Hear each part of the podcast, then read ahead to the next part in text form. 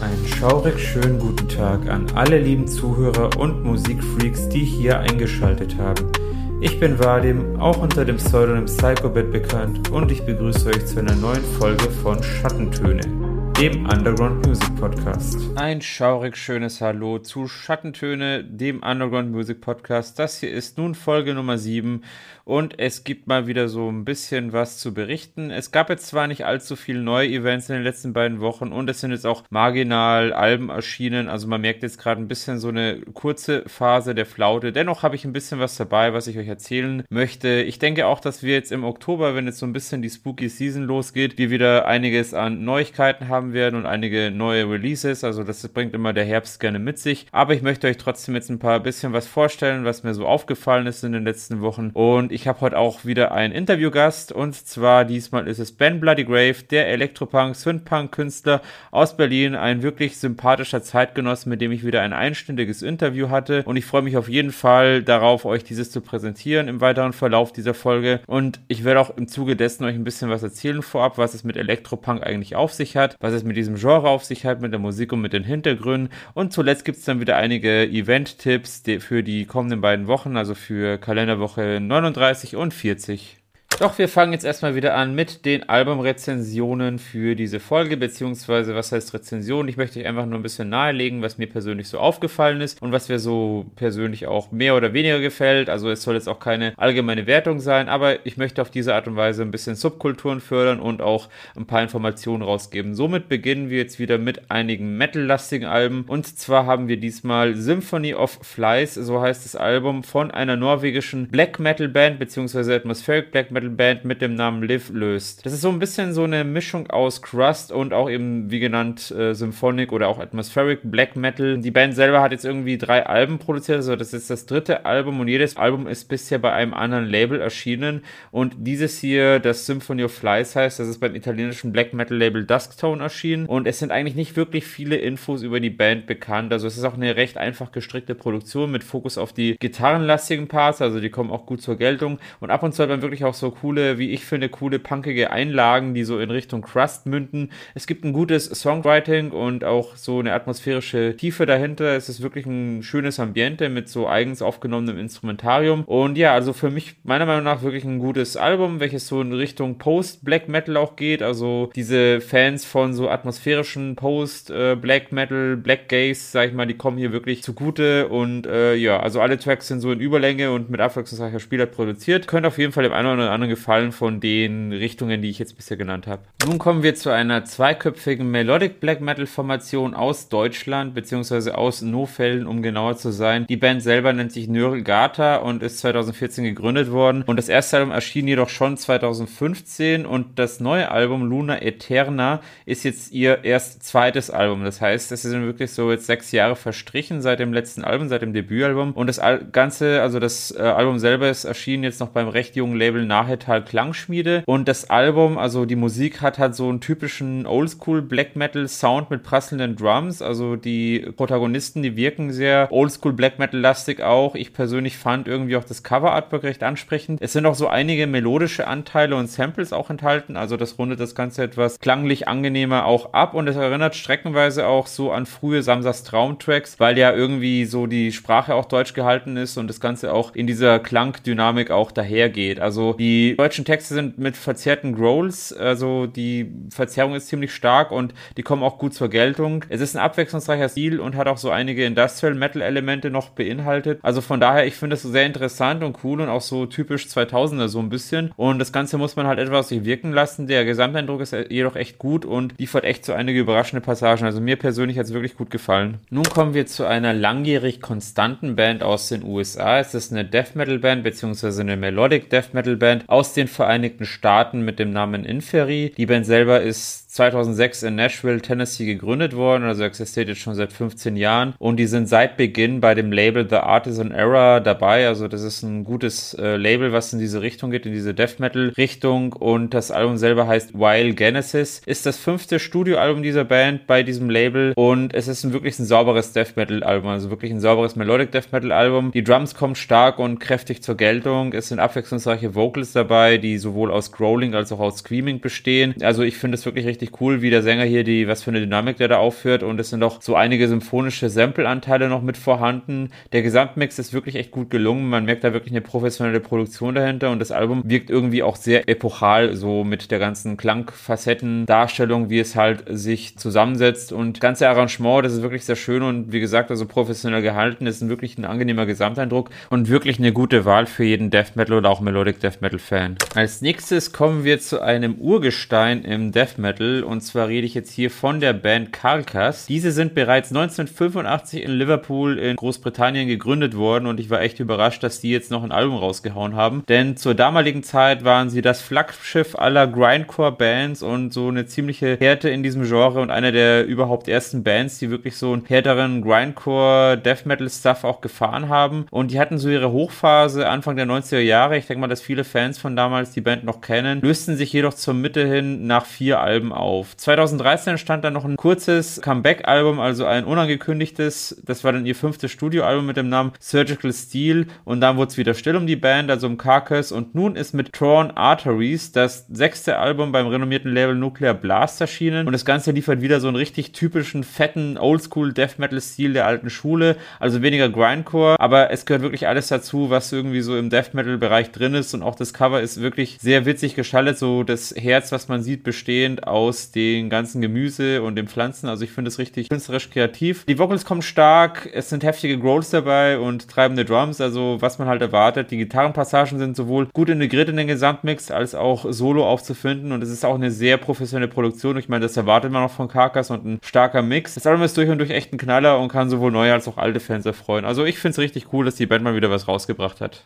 Wir bleiben bei einer größeren Metal-Band, die jetzt auch bei einem größeren Underground-Metal-Label unter Vertrag ist. Und zwar rede ich jetzt hier von der fünfköpfigen Death Metal-Formation Rivers of Nihil, die irgendwie bei Metal Blade Records schon seit Beginn unter Vertrag sind. Und es ist eher so eine Progressive bzw. Technical Death Metal-Band. Ist in Pennsylvania in den USA gegründet worden, vor etwas über einem Jahrzehnt mittlerweile. Und die haben jetzt auch mit The Work ein neues Album rausgebracht bei diesem Label. Und es ist jetzt das bislang vierte Studioalbum bei Metal Blade Record. Wieder sehr experimentell das Ganze, also die Band selber steht auch sehr für einen sehr experimentellen, progressive, technical Death Metal Stil. Der Wechsel zwischen den atmosphärischen Einlagen und brachialen Track, daran muss man sich echt gewöhnen irgendwie, also dass das irgendwie so ziemliche krasse Brüche sind, die da immer gefahren werden. Die Produktion ist nach wie vor gut und das erwartet man, sag ich mal, auch von so einer Band. Es sind symphonische Elemente darin vorhanden und der Gesamteindruck ist etwas schwer eingängig, finde ich. Also das ist jetzt auch eher eine Band, die mir persönlich eher weniger gefällt. Also auch vom Stil her trifft das nicht so ganz meinen Geschmack. Die Gitarrenparts und Vocals kommen jedoch stark zur Geltung, doch mit den Drums kann ich mich jetzt nicht so anfreuen, auch mit den verschiedenen Tempowechseln, auch mit den etwas verqueren Einlagen. Also die Tonalität liegt mir persönlich auch nicht so ganz, aber ich meine, die Band hat ihren festen Kern und ihre feste Fanbase und von daher, wer auf Rivers of Nihil steht, die Band hat mit The Work ein viertes neues Album rausgebracht. Nun kommen wir zu etwas eher chorlastigeren Releases und da möchte ich als erstes eine sehr spaßige und sympathische Deathcore-Band vorstellen, die nennt sich We Butter the Bread with Butter und allein der Name, sag ich mal, ist schon eine sehr humoristische Einlage. Und die haben jetzt ein neues Album veröffentlicht. Also die Band selber gibt es seit 2007, also auch schon seit 14, fast 15 Jahren. Und die hatten auch stets eine wechselnde Besetzung. Das ist eine deutsche Deathcore-Band und die ist auch bekannt dafür, eher so ein bisschen so eine Art Electronic-Core zu machen. Also sie benutzen auch einige elektronische Elemente. Die Band selber kommt aus Lübben und aktuell besteht sie jedoch nur aus zwei Protagonisten und zwar Marcel Neumann und Tobias Schultka, die die komplette Musik aufnehmen, sei es jetzt Synthi-seitig, sei es instrumentell, also mit Gitarren, mit Drums und alles drum und dran. Also wirklich eine sehr aufwendige Produktion immer, also was die bisher auch gemacht haben. Und die haben jetzt ein neues Album rausgebracht. Wie gesagt, das ist das fünfte Studioalbum dieser sympathischen Band und es nennt sich einfach nur das Album. genau, also das Album ist das neue Album der Band We Butter the Bread with Butter und ist jetzt auch das zweite Album in Folge, welches beim deutschen Rocklabel AFM Records erschienen ist. Es erinnert musikalisch äh, so an eine Spaß Spaß-Variante von Caliban. Also die Richtung geht so in die Richtung von Caliban, so ein bisschen Metalcore, Deathcore mit elektronischen Einlagen eben. Und die Band ist ja auch deutlich mit Humor zu verstehen. Es ist aber auch eine echt sehr gute Produktion zwischen Deathcore und eben diesen starken elektronischen Einlagen.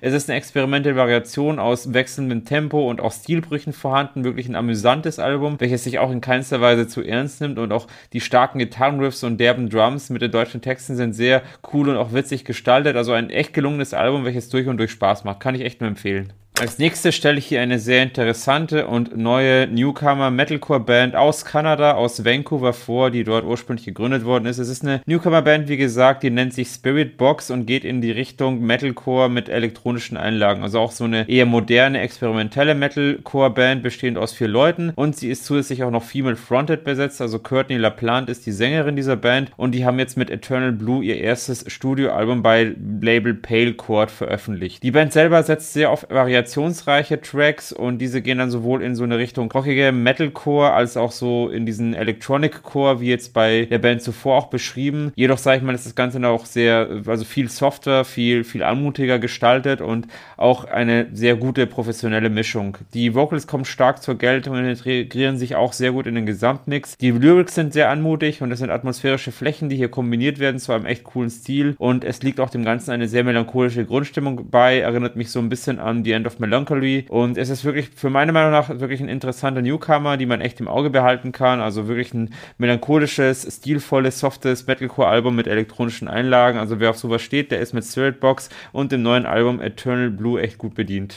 Als nächstes hat meiner Ansicht nach eine kleine Überraschung ein neues Album veröffentlicht und zwar die Band Zero Mancer, die eigentlich schon längst in Versenkung geraten ist. Die haben jetzt auch mit The Death of Romance ein neues Album rausgebracht. Das ist eine Industrial Rock Band aus Norwegen um Alex Metal Bust herum und diese sind bereits seit der Jahrtausendwende aktiv. Also um die 2000 haben sie sich gegründet und haben auch die 2000er schwer mitgeprägt, kann man sagen, so im musikalischen Underground, jetzt vor allem in der Gothic-Szene. Es ist so eine typische 2000er Jahre Band, die in dieser Zeit auch fünf Alben produziert haben. Nach dem letzten Album Bye Bye Borderline ist die Band 2013, wie gesagt, in Versenkung geraten und haben jetzt mit The Death of Romance ein kleines Album Comeback veröffentlicht. Die Tracks wirken in sich geschlossen sehr homogen und liefern so den alten Sound, der jedoch auch recht neu aufgepeppt äh, zur Geltung kommt. Es finden sich sowohl wieder einige Synthi-Einlagen in Form von einer Mischung aus so EBM und Synthpop, kann man sagen, und ebenfalls sind wieder so rockige Elemente durch Gitarren besetzt, die auch nicht zu kurz kommen. Das Ganze wirkt in sich homogen Gehen und ist angelehnt an so Bands wie Instant Confidence und Combi Christ. Das ist wahrscheinlich auch so die Zielgruppe. Es sind angenehme Klangpassagen, allerdings wirkt das Ganze etwas langatmig auch. Und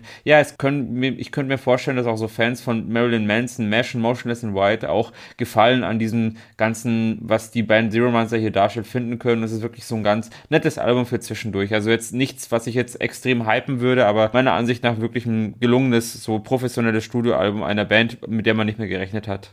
Passend zur heutigen Folge hat auch eine Synth-Punk-Band ein Album veröffentlicht und zwar die Band mit dem lustigen Namen Bikini Death Race. Das ist eine dreiköpfige Synth-Punk-Formation aus Italien und dem Vereinigten Königreich und es stellt wirklich eine lustige Kombo dar, denn die Protagonisten verkleiden sich als Panda, als Katze und als Pilot. Das Album heißt Refrigerator, also Kühlschrank quasi und ist jetzt ihr zweites Album und ist beim renommierten Underground Elektro-Label Negative Game Productions erschienen. Das erste Album Party Animals ist jetzt auch schon bereits drei Jahre Jahre her und erschien unter eigener Hand damals noch, aber nun sind sie bei Negative Game Productions unter Vertrag und liefern hier wirklich eine solide Mischung aus Minimal Electro Synthpop und punkigem Beat. Also wirklich ein echt cooles Album und ich habe wirklich die ganzen Songs gefeiert. Die erinnern auch stark eben an Acts wie Bam Bloody Grave, den wir heute auch im Interview haben werden, oder auch eben Miss Kitten und die Songs machen auch allesamt echt Spaß. Also es ist female fronted das Ganze. Die, das Ganze ist wirklich auch sehr flippig und ausgeklügelt gestaltet und die Band nimmt sich selber auch in keinster Weise ernst und weiß echt gut zu unterhalten. Der Mix ist gut und die Synchronklänge sind angenehm zu hören. Also die Songs sind sehr unterhaltsam und auch der Gesang weiß zu überzeugen. Mir persönlich hat es wirklich gut gefallen und ich finde das Album echt große Klasse. Also es stellt einen echten Geheimtipp dar unter allen Synth-Freunden und ich kann das echt nur wärmstens empfehlen. Also Bikini Death Race Refrigerator, das neue Synth-Punk-Album von Negative Game Productions. Als nächstes haben wir zwei eher EBM-lastige Alben und das eine ist wirklich, also das erste, was ich jetzt nenne, ist wirklich eine Herzensangelegenheit für mich. Es geht hier um meinen guten Freund Michael Schrader aus Hamburg, der besser bekannt ist von seinem EBM-Projekt Tension Control. Der hat jetzt auch ein neues Projekt, ein zweites Solo-Projekt, das nennt sich Michael Matters. Unter dem gleichnamigen Projektnamen hat er jetzt eben ein neues Album veröffentlicht, sozusagen, also das Debütalbum unter eigener Hand und auch erstmal nur digital. Es ist eben, genau, das äh, erste Album unter eigener Hand und es ist ein sehr cooles, klappiges Techno-EBM-Album, kann man sagen. Also eine Mischung aus Dark, Techno und EBM. Hat einen wirklich coolen Stil, also ein sehr gemächliches Tempo auch das Ganze. Es sind starke Drums und auch coole Synthbeats vorhanden, die wirklich zum Tanzen einladen. Und es sind in erster Linie auch deutschsprachige Vocals wieder dabei, wie es auch bei Tension Control schon bei mehreren Tracks der Fall war. Diese kommen hier aber echt sehr angenehm zur Geltung und das Ganze mutet so extrem techno-lastig so ein bisschen an. Also jetzt nicht, nicht krass, aber halt wirklich so in so einer angenehmen Variante und erinnert so an neuere Duff-Tracks vor allem, kann man sagen. Die Vocals wirken dabei auch leicht verzerrt diesmal, also nicht ganz so clean wie bei Tension Control, aber das hat so einen leichten Nachhall und das kommt aber auch gut, weil das ein bisschen dadurch so unter, unterschwellig wirkt, also jetzt nicht so ganz direkt äh, brachial wie jetzt äh, Prasseln, wie jetzt bei Tension Control ist der Fall ist. Ist ein sehr cooler und professioneller Mix das Ganze und das Album macht wirklich von Anfang bis Ende sehr viel Spaß, also eine absolute Albumempfehlung auch für diese Folge und auch ein absoluter Geheimtipp von meiner Seite. Das zweite IBM-Album und damit auch das letzte Album, was ich jetzt in dieser Folge vorstellen möchte, ist auch noch ein weiteres Album-Highlight, auf die welches ich mir sehr lange gefreut habe. Und zwar geht es um das Projekt Noise Unit. Das ist ein Nebenprojekt von Bill Lieb und Reese Völber, die jetzt eher bekannt sind von Frontline Assembly. Und Frontline Assembly ist jetzt im elektronischen Bereich auch eine meiner absoluten Lieblingsbands und auch steht auch nach wie vor ganz oben eigentlich. Obwohl mich jetzt die letzten Alben eher weniger begeistert haben. Aber ich habe mich auf jeden Fall sehr gefreut auf das neue Noise Unit Album, weil das ist auch irgendwie das erste Album seit seit über 16 Jahren, was die beiden produziert haben jetzt für Noise Unit. Und es war jetzt früher noch eine Superband, bestehend auch zusätzlich aus noch belgischen Künstlern, die beteiligt waren, aber heute sind es nur Reese und Bill, die jetzt Noise Unit weitertreiben. Und das Projekt existiert eigentlich schon bereits seit Ende der 1980er Jahre. Und das letzte Album war jetzt Voyeur und das ist 2005 erschienen, also war jetzt das sechste Studioalbum und Deviator ist jetzt das neue Album, das ist das nun siebte Studioalbum dieser Band und ist auch beim Label Art of Acts Records erschienen, also beim kanadischen Label. Label. Das Ganze macht von Beginn an einen sehr experimentellen und verspielten Eindruck. Es sind auch hier wieder klappige Beats, also eher so ein moderneres Stil vorhanden, die jetzt so ein bisschen vermischt werden mit verqueren Geräuschen, meiner Meinung nach. Es finden sich vermehrt IBM-Einlagen hier wieder als Industrial Tracks. Also früher war das Ganze teilweise auch Industrial-lastiger, aber viele Songs wirken auch sehr tanzbar und treiben auch gut nach vorne. Die Drums kommen streckenweise leider etwas schwach zur Geltung. Also ich muss auch sagen, es ist wahrscheinlich auch nicht mein liebstes Noise Unit Album, aber die Synergie aus einfach erschreckten Vocals und angenehmen Synths wirkt wirklich gut. Also es ist ein gelungenes Comeback-Album und eine Top-Empfehlung dieser Folge. So, dieser kleinen Aufführung von elf neuen Musikalben hoffe ich, dass ihr einiges wieder für euch mitnehmen konntet. Vielleicht das ein oder andere Interessante hier rausgehört habt. Also ich persönlich bin ja immer froh, wenn neue talentierte Künstler oder auch gerne mal altes Eisen so aus dem Underground heraus was rausbringt, weil da freut man sich immer mal wieder auf was Neues und ja, kriegt auf jeden Fall neue Eindrücke. Und ich bin immer wieder begeistert, wie viel Mühe und Zeit äh, Musiker in Subkulturen investieren, um wirklich gute Musik äh, zu performen, wirklich gute Musik herauszubringen und das Ganze ist natürlich auch ein Riesenaufwand und frisst natürlich auch viel Zeit und Geld natürlich, von daher sollte das jegliche Unterstützung finden. So, wir kommen jetzt auch zu unseren Rubrik Was ist eigentlich? Und heute reden wir über den Begriff Elektropunk. Passend dazu gibt es später das Interview mit Ben Bloody Grave, was wirklich über eine Stunde ging und auch wirklich sehr schön war. Und genau, jetzt möchte ich euch ein bisschen erzählen darüber, was ist denn eigentlich Elektropunk? Was hat es mit Elektropunk auf sich? Elektropunk stammt aus der Kombination des Punk-Minimalismus und der entsprechenden Attitüde in Verbindung mit elektronischer Musik. Also in den 70ern war ja der Punk, sag ich mal, Anfang der 70er kam der Punk groß auf und wieder dachten sich einige Künstler von wegen, hey, ich mache jetzt mal so eine Richtung, nur halt ohne Gitarrengeschramme, sondern eben auch eben mit elektronischen Instrumenten, die zu der Zeit auch, sag ich mal, langsam Fahrt gewannen, vor allem durch Bands wie Kraftwerk, die ja die ersten Synths geprägt haben, die erste Synthmusik geprägt haben. Doch es war alles nicht jetzt so punkig, sag ich mal, was es auch Kraftwerk präsentiert hat. Somit dachten andere Bands, hey, wir nehmen die Wildheit und verbinden das Ganze so mit elektronischer Musik und gab jetzt nicht wirklich so klare zeitliche und stilistische Zusammenhänge. Also es gab immer so gewisse Abweichungen. Somit ist es immer ein bisschen schwierig zu sagen, okay, in welche Richtung liegt der Elektropunk jetzt wirklich hin? Und die Ideologie aus dem Punk mit musikalischen Strömungen aus dem Industrial und Minimal Elektro, das war so das, was diesen Elektropunk eigentlich so formte. Als Urväter des Elektropunks gelten nach wie vor die New Yorker Band Suicide, also das New Yorker Musikprojekt Suicide, was eben Mitte der 70er die Punk-Szene vor allem auch mitprägte und eben das hauptsächlich mit eben Synthes, mit elektronischer Musik, mit diesen alten analogen Flaggschiffen und den schnellen Beats. Und zudem gab es eben auch Soloprojekte von den Protagonisten Alan Vega und Martin Reff, die ebenfalls eine Rolle spielten für den Elektropunk der damaligen Zeit. Darüber hinaus gab es auch noch Daniel Miller, der mit seinem Musikprojekt The Normal 1978 den Song Warm Leatherette veröffentlichte und das war wirklich so der oder ist nach wie vor eigentlich so einer der Club-Hits schlechthin, der sogar noch heute gespielt wird in den Underground-Clubs, also wenn die jetzt mal wieder aufmachen. Also es geht ja wirklich, sag ich mal, so Warm Leatherworld ist ja wirklich ein Song, der mehrfach schon gecovert wurde und den eigentlich auch jeder Gothic-Szenegänger eigentlich kennen sollte und äh, ja, eigentlich auch, soweit ich weiß, auch kennt. Und ja, es war wirklich so, oder es ist wirklich so zum Symbol-Song der Elektropunk-Szene avanciert, dieser Song. Und Anfang der 80er bildeten sich dann dadurch auch experimentelle andere Projekte, die so in den Elektropunk gingen, wie eben beispielsweise das, was die Gruppe Wire aus Großbritannien machten. Das war nämlich auch so ein Flaggschiff des Elektropunks der frühen 80er Jahre. Zudem eben gab es auch in Deutschland Formationen wie eben die Krupp Stuff oder auch äh, den Künstler Tommy Stumpf, der eben von der Punkband KFC kam, die eben diese Richtung rein mit Synthesizern auch prägten, wobei hier man sagen muss, auch der Übergang zum IBM war hier fließend. Also die Bands starteten eigentlich sehr punkig als Elektropunks und schafften daraus dann auch ein bisschen mehr den IBM, wobei der IBM auch noch weitere Einflüsse hat. Aber ja, also das waren auf jeden Fall die deutschen Elektropunk-Bands zu dieser Zeit, die das Ganze irgendwie auch prägten. Ebenfalls etablierte sich nochmal in Kalifornien auch eine Synth-Punk-Szene, die wirklich so rein mit, mit Hardware-Synthesizern, gut, es gab ja nichts anderes als Hardware-Synthesizer zu der Zeit oder auch Sampler, aber so Bands wie eben Devo, Nervous Gender und The Units, die machten sozusagen in den USA auch nochmal die Synth-Punk-Szene groß und auch so Gothic-Bands wie eben Alien Sex Fiend und Six Six Sputnik nahmen ebenfalls Mitte der 80er Einflüsse auf den Elektropunk, wobei diese sich ja jetzt eher weniger klassisch als Elektropunk klassifizieren lassen, denn dort hat man nochmal ein paar andere Einflüsse, vor allem aus dem Goth-Rock heraus noch, aber ja, so ganz konnte sich dieses Subgenre jetzt nicht mehr zuordnen lassen, dennoch waren das die genannten Bands eigentlich die, die diesen Elektropunk in der Frühphase groß aufleben ließen. Aufgrund des Techno-Aufschwungs, so Anfang der 90er Jahre, verschwand auch diese Elektropunk-Bewegung. Auch die komplette Punk-Attitüde war da nicht mehr so gefragt, Anfang der 90er. Und das wurde halt ein bisschen mehr eigentlich von dieser Cyberpunk-Thematik des digitalen Zeitalters abgelöst. Also der Cyberpunk, auch dieses dystopisch-futuristische, war etwas, was die 90er vor allem prägte. Und dadurch entstanden jetzt Genres wie der Digital Hardcore oder auch der Big Beat, wie sie eben Bands wie Prodigy, die eben zum Big Beat zählen, oder auch Atari Teenage Ride, die zum Digital Hardcore zählen, zelebrierten. Und ja, das löste eigentlich so den Elektropunk aus, weil das hatte so die Denkweise des Punks trotz allem, also dieses Wilde halt einfach, dieses, dieses Freie, dieses, dieses Ich mach, was ich will, so ein bisschen, so DIY. Aber es war halt nicht mehr so, dass jetzt diese, dieser eigentliche Elektropunk-Gedanke jetzt, äh, ja, also im Ursprung, sag ich mal, aufkam, ähm, ja, zur Geltung kam. Aus heutiger Sicht muss man sagen, also der Elektropunk, also Elektropunk-Bands vor allem, sind vom Minimal Elektro und auch vom Wave beeinflusst, wie sie eben Bands in Form Form von Chicks on Speed, Fisher Spooner oder eben auch Bam Bloody Grave zur Geltung bringen. Das sind so die Bands, die heute, sag ich mal, das Ganze ein bisschen mehr formen. Wobei man auch sagen muss, einige Bands finden sich auch unter dem Begriff Electroclash oder auch Dance Punk.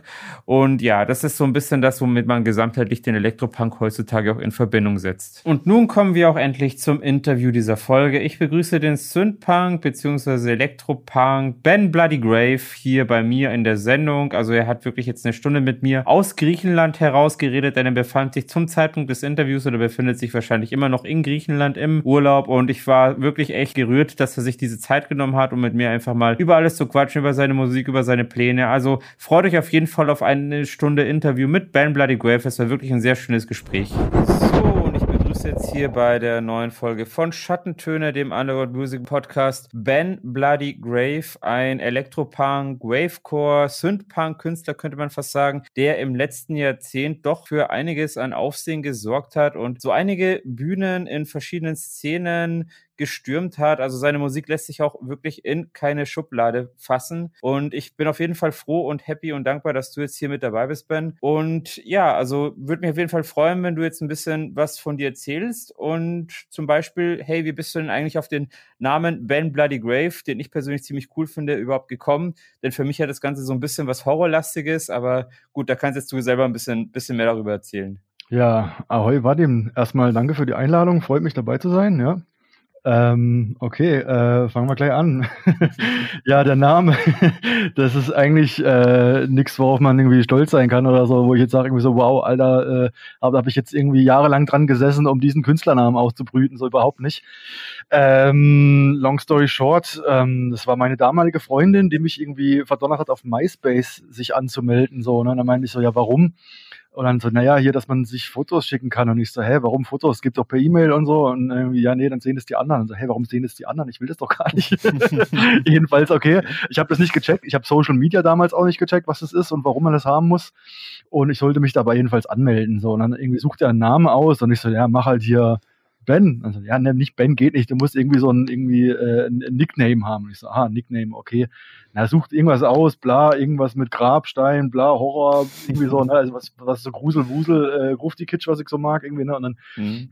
ist halt irgendwie halt, ich glaube, äh, das, das geringste Übel war dann wohl so hier, ihrem äh, Anschein nach dann äh, Bloody Grave. So, ne, dann hieß mhm. ich dann halt auf MySpace Bloody Grave. Und das war einfach nur ein bescheuertes Nickname-Dingsy da äh, für die Seite, dass dann da später, dass ich da irgendwie auf diesem Profil da Musik hochgeladen hätte, dann irgendwann, das habe ich damals ja noch gar nicht gesehen, ne? Und das ist irgendwie, das hieß dann einfach nur Demo und Bloody Grave war einfach dann ich und das hing dann aber halt dann, das blieb dann einfach dabei. So, ich dachte einfach, ja, warum jetzt irgendwie was Neues ausdenken? So unter dem Nickname haben mich jetzt Leute kennengelernt und äh, ja, ist zwar ist jetzt halt dann so, aber blöde Geschichte, aber es ist halt einfach hängen geblieben dann, ja. Ja, super spannend. Also, wie gesagt, also ich finde das wirklich echt cool und auch interessant, die, die, die Sache mit MySpace. Das heißt, das war eigentlich von vornherein gar kein Künstlername als solches, sondern einfach nur ein Nickname, nee. der dann zum Künstlernamen avanciert ist. Äh, um ja. welche Zeit herum war denn das ungefähr? Also, wenn, wenn du von MySpace redest, ich schätze mal so frühe 2000er dann, oder? So. Nee, nee, nee, ich überlege so. jetzt gerade so 2007, 2000 2008, so um, um den Dreh rum ungefähr.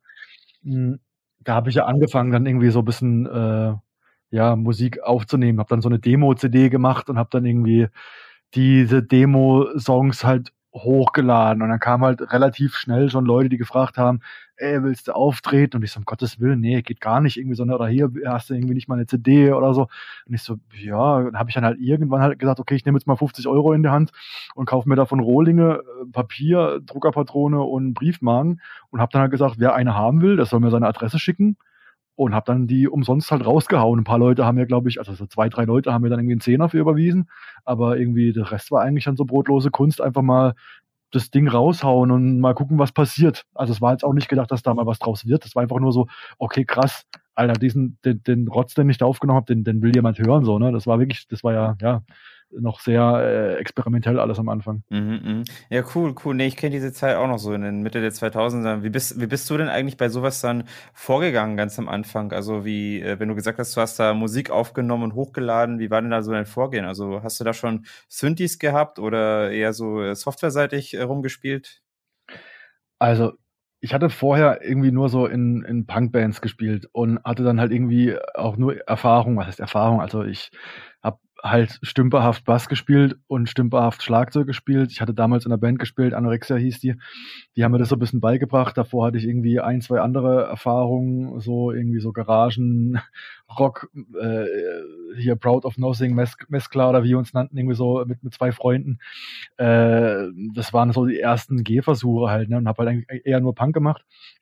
Und dann bin ich halt irgendwann nach Freiburg gezogen, in Freiburg auf einer Mhm. Auf einem mhm. Addicts-Konzert, glaube ich. Freiburg, okay. Ich, Wo kommst du denn ursprünglich her, wenn ich fragen darf? Ja, äh, La im Schwarzwald. Ah, okay. Da bin ich geboren mhm. und born and raised. Und dann äh, nach Freiburg zwei Jahre da gewohnt, zwei, drei Jahre ungefähr so im Dreh rum. Und ähm, ja, da war halt irgendwie dann äh, nach diesem Addicts-Konzert eine Afterparty, wo es kein DJ gab und der Barmann einfach irgendwelche Wave-CDs aufgelegt hatte. So Flexipop-Kram, äh, Flexipop-Sampler, so dem äh, geneigten Hörer äh, mag das vielleicht was sagen, so, ne? ähm, also Minimal-Wave-Kram. Mhm, mhm, und ich bin dann da gestanden, habe dann die Gruftis angeguckt und, und auch angelabert und ich so, was ist denn das? Alter, was ist denn das für eine Mucke? Ich habe noch nie so eine Mucke gehört, ne? Und dann ja alle, ja, so hier Flexipop, Flexipop, Minimal. Und ich so, hä, was denn Minimal? Das ist Synthesizer-Kram. Und ich so, hä, ich habe noch nie gehört, was ein Synthesizer ist, so, ne? Bin mhm. nach Hause, habe das dann irgendwie hier im Internet recherchiert und dann irgendwie halt an dem nächsten Tag halt meine Mutti angerufen und gesagt, so, hey, ähm, ich möchte mir so ein Ding kaufen, das ist so ähnlich wie ein Keyboard. Ich hatte als Teenager, so mit so 12, 13, hatte ich mal ein paar Jahre äh, äh, Keyboard-Unterricht, äh, weil es meine Eltern für eine gute Idee hielten. So im Nachhinein, ja, war eine gute Idee, aber damals fand ich es, glaube ich, nicht so. Ne? Aber äh, mhm. dann war okay, gut, ich möchte mir so einen Synthesizer kaufen. Okay, Mutti pumpt mir die Knete oder schenkt mir die Knete.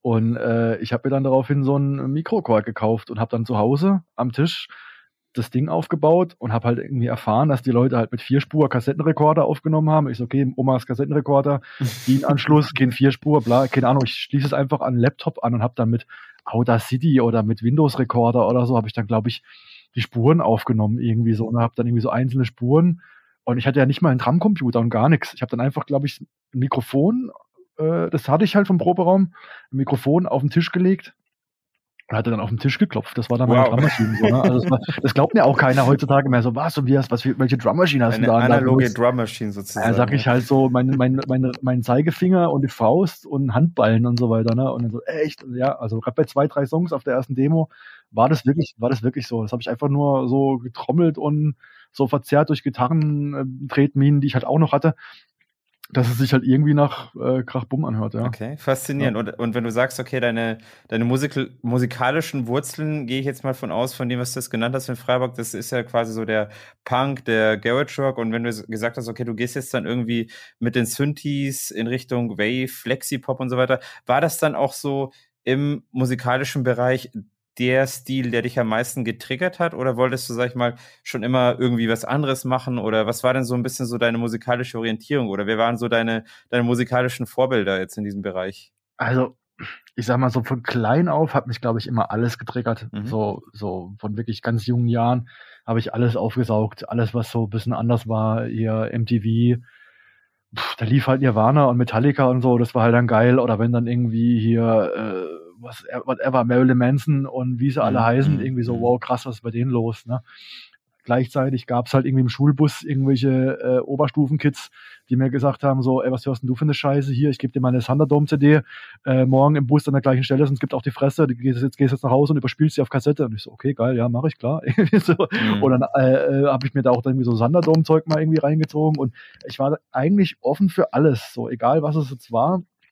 Eher natürlich so ich glaube, so die, ah, die erste Berührung mit so Subkultur war Metal halt. Ich bin dann mit mhm, 16 mhm. durch meinen damaligen äh, Jugendleiter im Schützenverein im Schwarzwald, ganz klassisch. Okay. Äh, der war dann irgendwie so, naja, hier hat mir dann so ein paar gebrannte CDs immer wieder mal die Hand gedruckt, hier hört er mal an, Pantera, hört er mal das mhm. an und so, ne? Und dann, okay, geil, Alter, das ist ja mal fett und so, ne? Und dann halt ja hier die und die Kneipe äh, äh, Atlantis House of Rock, da musste mal hin, da war ich halt mit 16, sobald ich den Roller hatte und halt da irgendwie die 30 Kilometer fahren konnte, bin ich halt da bei den Metalheads und ein paar Gruftis waren da auch, mhm. aber da hing am Bahnhof hingen auch ein paar Punks rum und dann habe ich ja in der Zeit auch irgendwie dann angefangen, hier bei Anorexia da zu spielen, diese, mhm. diese, mhm. diese Deutsch-Punk-Geschichte und bin da dann irgendwie in die andere Richtung, 20 Kilometer weiter in Offenburg im Kessel dann gelandet und habe dann da irgendwie mit Punks angefangen rumzuhängen und ich war Sub Hauptsache Subkultur, egal was, mm, ob es jetzt mm. die Mitbewohner, die waren so Skins hier, äh, Spirit of 69, Skinhead Bibel und bla und die haben auch mich dann so ein bisschen äh, gezogen und so und dann hier, geh mal mit und geh mal mit da und so und Ska und alles. Egal was, also ich, ich war da immer offen für alles so, ne, irgendwie, ja, äh, ich, ich würde auch heute sagen, es gibt, glaube ich, keine Szene, und keine Subkultur und Subgenre und was auch immer, irgendwie Kleinstgenres, Nebengenres, die, die nicht irgendwie was haben, was mich so triggert, wo ich sage, ja, geil, das, das, mhm, das höre ich mir mhm. gern an. So, ja. ja. wunderbar. Nee, das ist auf jeden Fall auch das, was wir hier bei Schattentöne irgendwie verfolgen, auch, sag ich mal, solche Subkulturen, solche kleine Szenen zu fördern, auch, auch Künstler, sag ich mal, die da unterwegs sind. Und wenn du da selber alle bedienst, dann ist das auch eine wirklich sehr, sehr schöne Sache an dieser mhm. Stelle. Und ja, gut, du spielst jetzt echt mehrere Instrumente, hast du jetzt genannt. Also wirklich so Drums und Bass und jetzt auch mit den Synthes und so. Wie hast du denn diese ganzen Skills angeeignet? Ist das eher so autodidaktisch geschehen oder wie, wie lief das denn ab bei dir so? Nee, nee, nee, also erstmal ganz kurz, ich spiele gar kein Instrument so. so. Ich mach's aber trotzdem. Ich mach's aber trotzdem. das also, ist auch eine Ansage, ja. Äh, ja, wirklich, also es, es war von vornherein, also äh, Instrument in der Hand nehmen und probieren und im, ja, keine Ahnung, Internet kannst du gucken, kannst du nachlesen, kauft man sich mal irgendwie ein Gitarrenbuch oder so und, und klampft mhm. mal ein bisschen nach. Da hatte okay. ich mal auch so ein bisschen hier Wanderklampfe in der Hand gehabt, während meinem CV und so und da ein bisschen mal geklampft oder so. Aber jetzt halt nichts, worauf ich jetzt irgendwie abfeiern könnte, wo ich mhm. sagen könnte, boah, Alter, das habe ich jetzt richtig drauf oder so. Ne? Also alle klassischen so hier Schlagzeug, Bass, Gitarre Sachen hatte ich alle besessen und auch selber welche gehabt und benutzt und bespielt auch in Bands mehr oder weniger. Aber nichts professionell, alles hier so Punkrock selber beigebracht und irgendwie ufta ufta, keine Ahnung. Mhm. Und dann aber irgendwann, als ich diesen Synthesizer eben halt da stehen hatte, so, ne, da waren, da waren die ganzen Punkrock-Instrumente lange, lange noch mit dabei und irgendwann hat es dann mal so Klick gemacht und ich so, ey, Alter, das ist es, das ist ja eigentlich noch, also ich glaube, da, da zitiere ich jetzt, glaube ich, wenn ich das sage, irgendwie hier Gabi Delgado, der hat das, glaube ich, genau in dem gleichen Wortlaut auch gesagt, ey, das ist eigentlich noch mehr Punk als der klassische Punk, so, ne, weil du drückst einen Knopf, machst einen Aggregator an, der haut ja die, die Tonleiter hoch und runter, wie du es brauchst, drehst ein bisschen Cut-Off, Filter, bla, geil, hört sich fett an, Four to the Floor drüber, bumm, ist es ein Hit, so, ne, das war IBM, so, ne, die mhm, Entstehung, so, mm, Elektropunk, ja. bla, whatever. Oder denke ich mir, ja, also, das kannst du jetzt halt auf einmal alleine machen. Da brauchst du keinen teuren Proberaum mehr, brauchst du nicht irgendwie noch drei, vier andere Leute, mit denen du nicht rumstreitest, ob der Song jetzt so cool ist oder nicht, sondern du machst es einfach alleine, hängst deinen Kopfhörer ran, kannst du in der Mietwohnung zu Hause machen und hängst dann scheiß Billo 200 Euro Laptop dran und nimmst es da per Audacity irgendwie auf.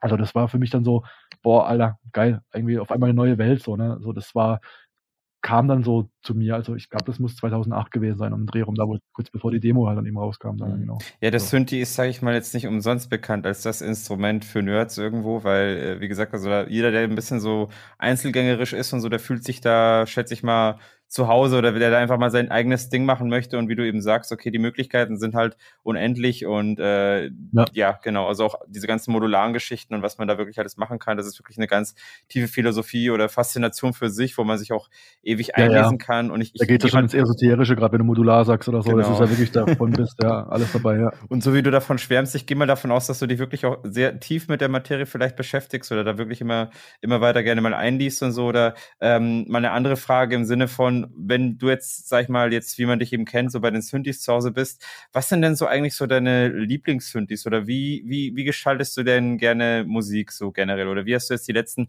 zehn Jahre nach deiner Demo-Phase jetzt äh, deine Musik gerne gestaltet? Das war viel Trial and Error, einfach so mhm. ausprobieren, gucken, was passiert und also ich glaube, auf dem Weg bis hierhin jetzt heute so ist halt einfach, das war einfach immer so ein stetiges Dazulernen und, und Emporirren. So, jetzt nicht, dass ich irgendwie sag, gesagt habe, so, wow, ich war schon an einem Punkt, wo ich gesagt habe, komm, ihr äh, lass mal irgendwie Tontechnik, Audio Engineering äh, lernen noch mhm. oder so, mhm. damit ich irgendwie meine eigenen Platten mastern kann oder so, irgendwas. Hab dann aber irgendwann gesagt, so, nee, komm, Alter, nee, denn, für was? So, ne, irgendwie, ich mache einfach weiter so, ihr äh, ausprobieren und äh, der Rest kommt halt irgendwie oder hast du Freunde, die dir helfen oder so, ne? Oder ja. Also irgendwie nach der Demo gab's halt in Freiburg einen Kumpel, Tobi, der mir viel geholfen hat und der auch ein bisschen so mit dabei war und ich glaube bei der Demo auch ein paar, ich glaube zwei, drei Songs mit dabei sind, wo er drauf ist. Der hat dann später auch dann eine Platte von mir und Frasco rausgebracht, ja, zu dem komme ich gleich, genau. Also in Freiburg war dann so irgendwie, okay, gut, ich mache jetzt halt mit den Synthesizern, habe ich ein bisschen angefangen rum zu experimentieren, bin dann aber durch ein Praktikum halt äh, damals von der Ausbildung in Berlin gestrandet, 2009, Anfang 2009 und hatte dann da mal äh, drei Monate Praktikum gemacht. Mhm. Und ähm, ja, ich hatte da äh, einen Monat in der Gartenlaube gehaust so und äh, musste dann da raus und stand dann, dann so da und hatte halt irgendwie nichts und auch keine Knete irgendwie für, ein, für, ein, äh, für eine Wohnung oder so und war schon ein bisschen so verzweifelt, was ich jetzt mache. Bin mhm. dann halt irgendwie, okay, komm, erstmal, gehst du erstmal raus auf den Konzi und lässt du mal, äh, guckst du mal, was, was so der Tag bringt morgen so, ne?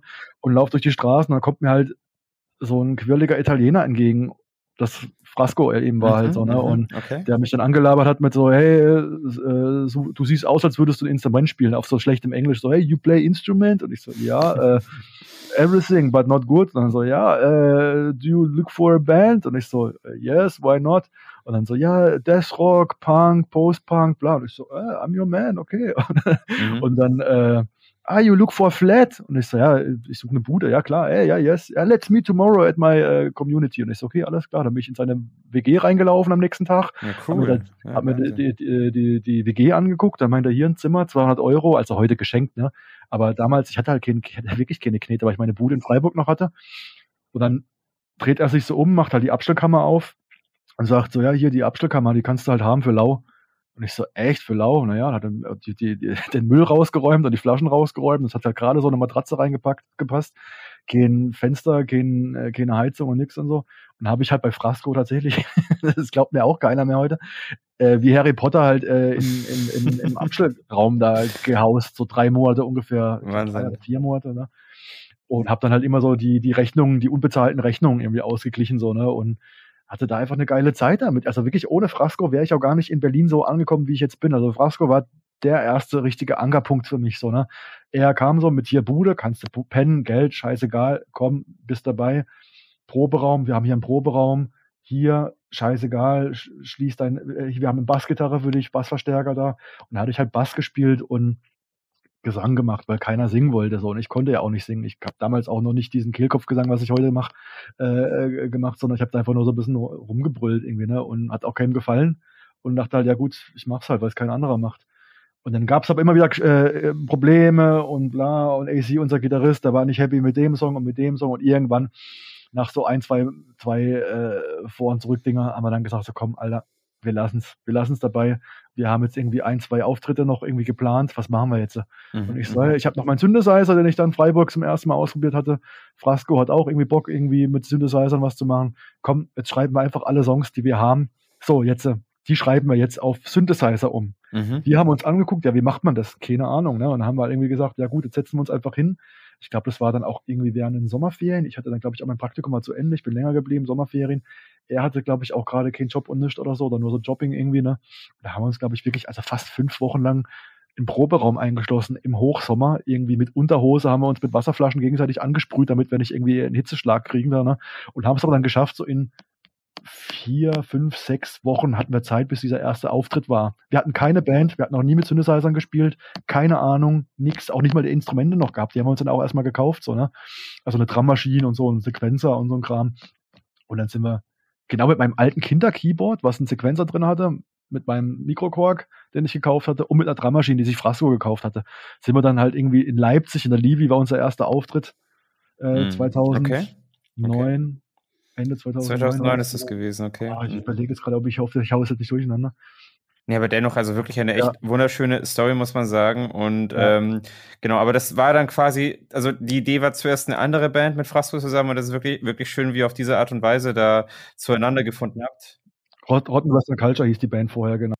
Oder das mit Frasco hieß dann Bloody Grave und die Lust, weil einfach die Lust war sein Solo-Projekt, Bloody Grave war mein Solo-Projekt und wir hatten nicht mal die Zeit, also hier zurück zu diesem MySpace-Kram, wir hatten nicht mal die Zeit, um irgendwie uns einen richtigen Bandnamen auszusuchen, weil wir einfach nur die sechs Wochen Zeit hatten, um, um irgendwie mindestens halt so fünf, sechs Songs aus dem Boden zu stampfen.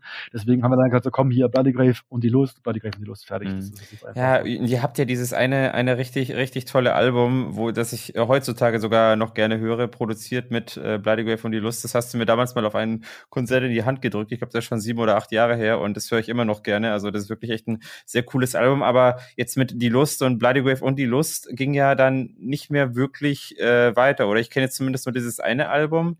Und äh, was ist denn dann passiert? Also ich weiß ja, dass du dann eigentlich solomäßig dann hauptsächlich nur noch aktiv warst, äh, aber gab es so. da noch irgendwelche Bewegungen mit Die Lust oder Bloody Grave und Die Lust? Wir hatten erst eine, eine 7-Inch, äh, die mhm. auf Kernkrach rauskam. Dann kam dieses Album, was eben Tobi aus Freiburg, der damalige Kumpel, der bei der Demo schon dabei war, der hatte das dann produziert und äh, das war dieses Bloodlust-Album, diese große äh, rote, ähm, äh, naja, die 12-Inch, genau. Und danach gab es nur noch ein paar, also es gab Aufnahmen und Wiedergabe, kam ein Tape raus und noch so ein paar Compilations kamen raus irgendwie. Ne? Und, und dann waren wir unterwegs, viel, ganz Europa. Irgendwie hatten, glaube ich, beste Jahr 2013 oder so, hatten wir irgendwie 30, 35 Gigs im Jahr oder so. Und irgendwann 2014 hat dann Frasco so mich angeguckt und meinte, hey Ben, ich gehe zurück nach Italien. Mhm, okay. Also, oh, okay, scheiße, ne? Und war so ein bisschen, so ein bisschen ein Downer und haben wir auch gesagt, ja, ja, mal gucken, wie es jetzt weitergeht. Ich hatte ein paar Sachen, ich hatte ja angefangen schon mit meinem Solo-Ding, also das, das gab es irgendwie, mein Solo gab es damals dann nicht mehr während Bloody Grave und the Lust, das war einfach nicht mehr existent, weil ich war nur noch in dem Duo halt quasi gefangen, also, also, ein, also das war mein, das war mein, mein Leben quasi, ne, mit mhm. zusammen zu machen. Ne? Ja, mhm. Und dann war aber halt dann so, dass wir irgendwie uns beide halt zwar irgendwie ein bisschen mehr so IBM, ein bisschen härtere Gangart auch irgendwie die Richtung eingeschlagen haben, ein bisschen weg von dem minimaleren und experimentellen. Äh, das war halt eben unser Anfang, so haben wir uns irgendwie rangetastet, aber dann kam irgendwie auch recht schnell so, ey geil, wir, wir haben auch Bock, ein bisschen, bisschen eine andere Gangart auch mal noch einzulegen. Ne? Und bei mir kam halt dazu irgendwie noch, ja, hier Schleimkeim-Cover machen, Punkrock-Covers machen und so weiter, Telekoma. Äh, äh, ich hatte genau damals gab es ein Toxoplasma-Cover. Das haben wir auch zu zweit gespielt. So, ne? Das war, glaube ich, der Anfang von dem Ganzen, dass dann irgendwie Punks auf uns zukamen und meinten so, ey, das ist doch Toxoplasma und so. Ne? Und dann, ja, hier SOS, klar. Und ähm, das war aber nicht unbedingt Frascos Ding. Da meinte er so, ach, das kannst du doch mal machen, wenn ich weg bin und wieder in Italien bin und so. Das hatte ich immer so vor mich hergeschoben, ja, als ob er mal nach Italien zurückgeht. Ja, aber dann irgendwann kam der Tag, ja, okay, er geht nach Italien zurück. Uff, okay. Und seitdem ist das Projekt mit ihm ein bisschen eingeschlafen, einfach durch die Entfernung, weil wir sind so die, die Proberaum und oder halt irgendwie zumindest zu Hause irgendwie zusammensitzen und experimentieren, sich gegenseitig irgendwie anstupsen und auf die Finger kloppen und hey, mach mal so, mach mal so. Per E-Mail und, und Computer geht halt irgendwie nicht also so. Also wirklich dann, diese Do-it-yourself-Punk-Bewegung, die schlummert wirklich ganz tief in euch beiden und schon von Anfang an und das ist auch so weitergetragen worden, so dass ja. es halt heute jetzt extrem erschwert worden ist, da nochmal gemeinsam irgendwie Sache zu machen, oder? So ja, also gerade Frasco ist ja auch viel DIY und Dada und alles mögliche und experimentell und lebt dann so irgendwie auch auf der Bühne. Da hat er mit die Lust, musste er mal reinziehen. Der machte teilweise Auftritte ohne Konzept. Der hat dann irgendwie teilweise drei, vier Leute eingeladen, die gehen auf die Bühne, ohne zu proben oder so richtig, ne? Irgendwie das Spiel dann einfach improvisieren. Die gehen mhm. dann zu vier, zu fünf auf die Bühne und improvisieren. Das ist richtig abgefahren. Also wow, okay. äh, da hat er auch wirklich äh, echt mehr auf dem Kerbholz, muss ich sagen. So, das, da, da hätte ich mir, manche Sachen hätte ich mir gar nicht getraut, so, ne? aber davon haben wir ja gegenseitig so profitiert. Wir, wir haben uns wirklich so gegenseitig sehr gut ergänzt. Und ähm, ja, das ist halt leider dann ein bisschen flöten gegangen. Äh, war jetzt war jetzt halt einfach dann durch, durch, die, durch die Entfernung ist das flöten gegangen, so, mhm, dass, dass, man sagt, okay, man, man, man kann das jetzt immer noch so weiterleben per E-Mail oder man, man schickt sich irgendwelche äh, Sachen per Dropbox. Das war es nicht so, ne? Das ist, deswegen ist es auf ist so ein bisschen eingeschlafen. Er hat sein Solo und auch ein neues Projekt Zug und ich habe jetzt ja mein Solo-Projekt wieder irgendwie ein bisschen mehr an, angehauen und habe ja auch ein neues Projekt ja, so kann man es zum anderen. Mhm. Ja. ja. genau. Also das ist ja auch, sag ich mal, das Essentielle, dass man das tut, was einem Spaß macht. Und wenn man sagt, okay, man möchte lieber, wenn man was gemeinsam macht, wirklich hier äh, per Du was gemeinsam machen, dann lohnt sich eigentlich auch gar nicht mehr irgendwie da festzuhalten. Und ja, du hast dich eben auf deine Solo-Karriere konzentriert in erster Linie und bist da wirklich, sag ich mal, äh, doch irgendwo in aller Munde. Ähm, das das habe ich jetzt wirklich die letzten fünf, sechs Jahre so mitbekommen. Und gut, ich sag mal, bei, wie eingangs erwähnt, bei Bloody Grave, ich denke wirklich in erster Linie an so Horror-Thematiken beschäftigen, aber tatsächlich der Inhalt deiner Musik oder deiner Solomusik ist ja, wie du eben schon erwähnt hast, ja doch eher so in eine Richtung äh, gesellschaftskritisch oder auch wissenschaftlich-technologisch oder auch so ein bisschen Science-Fiction-lastig. Ähm, mhm. Was treibt dich denn eigentlich so voran für den Inhalt deiner Musik? Also was sind denn deine größten Inspirationen? Das ist eigentlich jetzt schon gut zusammengefasst, ganz ehrlich. Also es ist wirklich so, so äh, orientiert an, an Sachen, die ich halt gerne höre, die mich irgendwie kicken und flashen und so und sagen so, wow, Alter, ja, krass, das ist ein Thema, da würde ich auch gern äh, äh irgendwas dazu machen oder mein, meinen Senf dazugeben.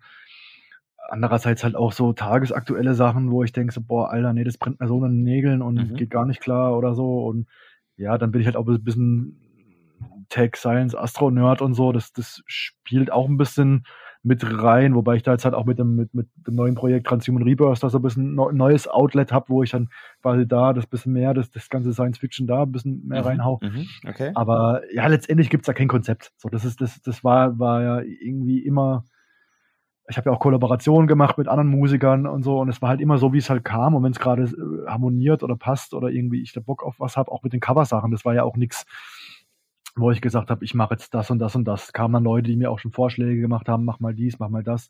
Manche Sachen dachte ich, oh, geile Idee, ich gucke mir es an, passt gar nicht zu meinem Style oder ich krieg's nicht umgesetzt oder so, ne? Oder es gab schon Leute, die haben mich gefragt, so, ey, hier Auftragsarbeit, möchtest du nicht den und den Song für whatever, für meine Homepage oder für mein Video-Intro oder irgendwas machen, so, das soll so und so klingen, kann ich nicht. Also alles, was, was, was ich, was ich mache, ist halt wirklich dann so aus dem Bauch raus, viel experimentieren und, und wenn es halt was Gutes ist, dann behalte ich es und wenn es was Schlechtes ist, dann lösche es halt von der Platte irgendwie so. Ne? Aber, aber ich kann jetzt nichts nicht auf Kommando auf der, aus der Pistole, wenn du jetzt sagst, so, ey, hast du nicht Bock, morgen irgendwie einen Song äh, nach XY zu machen, irgendwie so mit dem und dem Text.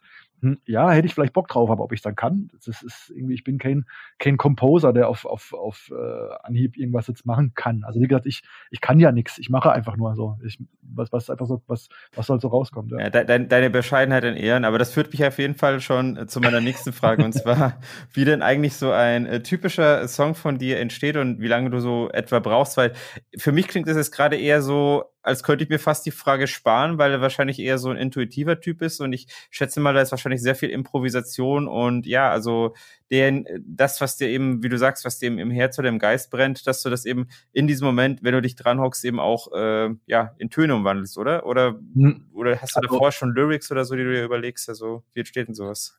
Es ist ja unterschiedlich, ne? Also es, ich sag mal so, meistens ist es wirklich du stehst am Synthesizer, schraubst rum, irgendwie geiler Sound, schraubst am Abreggio rum, oh, geile Bassline oder geile Melodie oder irgendwas, ne? Und fängst dann an, äh, dich da dran rum zu, zu frickeln und, und tauchst dann ein in Klangwelten und so, ne?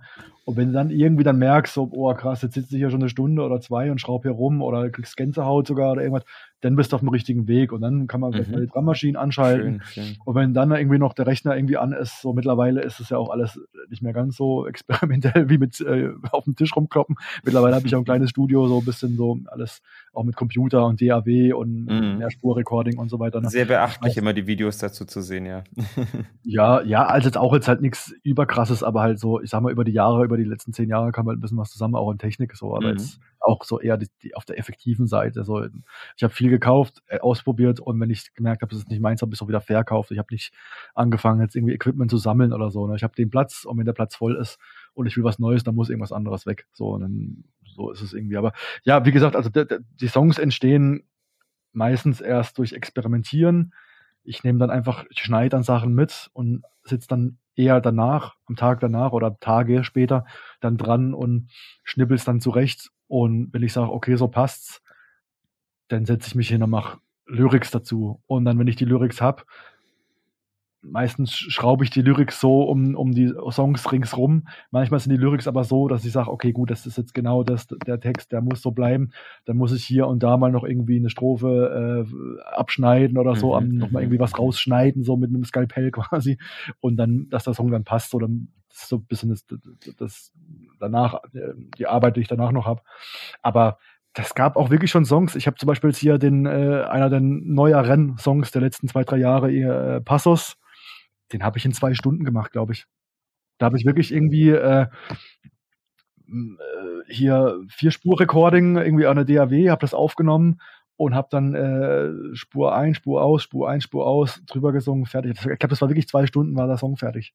So, das hört man vielleicht ein bisschen, aber, aber es gibt auch Leute, die dann sagen, so hier, das ist ein bisschen Back to the Roots und bla, ein bisschen mehr Synthpunk wieder, wo ich sage, ja, also ich habe gemerkt, wenn man zu verkopft wird und zu technisch rangeht und sich zu viele YouTube-Videos reinzieht, wie irgendwie irgendwelche geile Producer das jetzt so machen und hier Sidechain hier und dies und das und so, dann, dann bist du nur noch in dieser Technik-Nerd-Scheiße drinne und machst aktiv keine Musik mehr. So, ne? Und ich habe mir gesagt, okay, ich will auch dieses Ben trommelt mit der Faust auf den Tisch rum und nimmt es auf, Ding nicht verlieren und einfach halt auch mal in zwei Stunden einen Song fertig machen. Wenn ich den geil finde, ist er geil. Wenn beim Mastering haben mich dann schon Tontechniker so, äh, kannst du irgendwie die, die Snare oder den Kickdrum noch mal ein bisschen lauter oder leiser machen? Dann sage ich, sorry, nee, ich habe keine Einzelspuren, ich habe da nur die, die Masterspuren. So, was, äh, wie nimmst, wie nimmst du das auf? Und bla. Ich so, ja, ist, ist halt so, ne?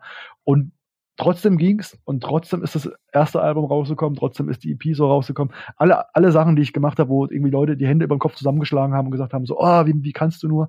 Es hat trotzdem funktioniert, ne? Auch die erste Demo, sage ja ich selber heute, auch um Gottes Willen, das würde ich niemals wieder so machen, aber es hat ja trotzdem funktioniert.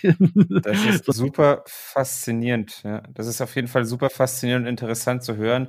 Und da merkt man einfach, wie du, sag ich mal, sehr, sehr emotional an dieser Sache hängst, also sehr mit sehr viel Gefühl auch rangehst und wirklich diese Emotionen, die du dann bei dem Song empfindest, wenn du dann wahrscheinlich in diesem Flow bist, dass du in zwei Stunden einen richtig guten Song produzierst, äh, dass die Emotionen auch vermittelt werden. Das ist, sag ich mal, eine Sache, die, ja, die, die so wirklich diesen Zustand des Flows ganz gut beschreibt. Und oftmals ist es so, auch meiner Erfahrung nach, wenn man zu sehr in Songs drin hängt, dass sie dann nicht so geil werden, wie man sie sich vielleicht anfangs vorgestellt hat und die, die mhm. ganz intuitiv entstehen, ja doch eigentlich die sind, an die sich die meisten erinnern. Also wirklich da Respekt für diese, für diese Aktion da in der Hinsicht. Also richtig cool. Und was ich persönlich auch noch sehr faszinierend finde, ist, dass du eben nach wie vor, sag ich mal, alles äh, jetzt auch, auch eigene Schallplatten ohne Label produzieren hast das und vertreibst und so weiter. Wie war denn da der Aufwand dazu? Also das ähm, würde mich jetzt auch interessieren. Das, das fand ich auf jeden Fall auch eine ziemlich coole Sache.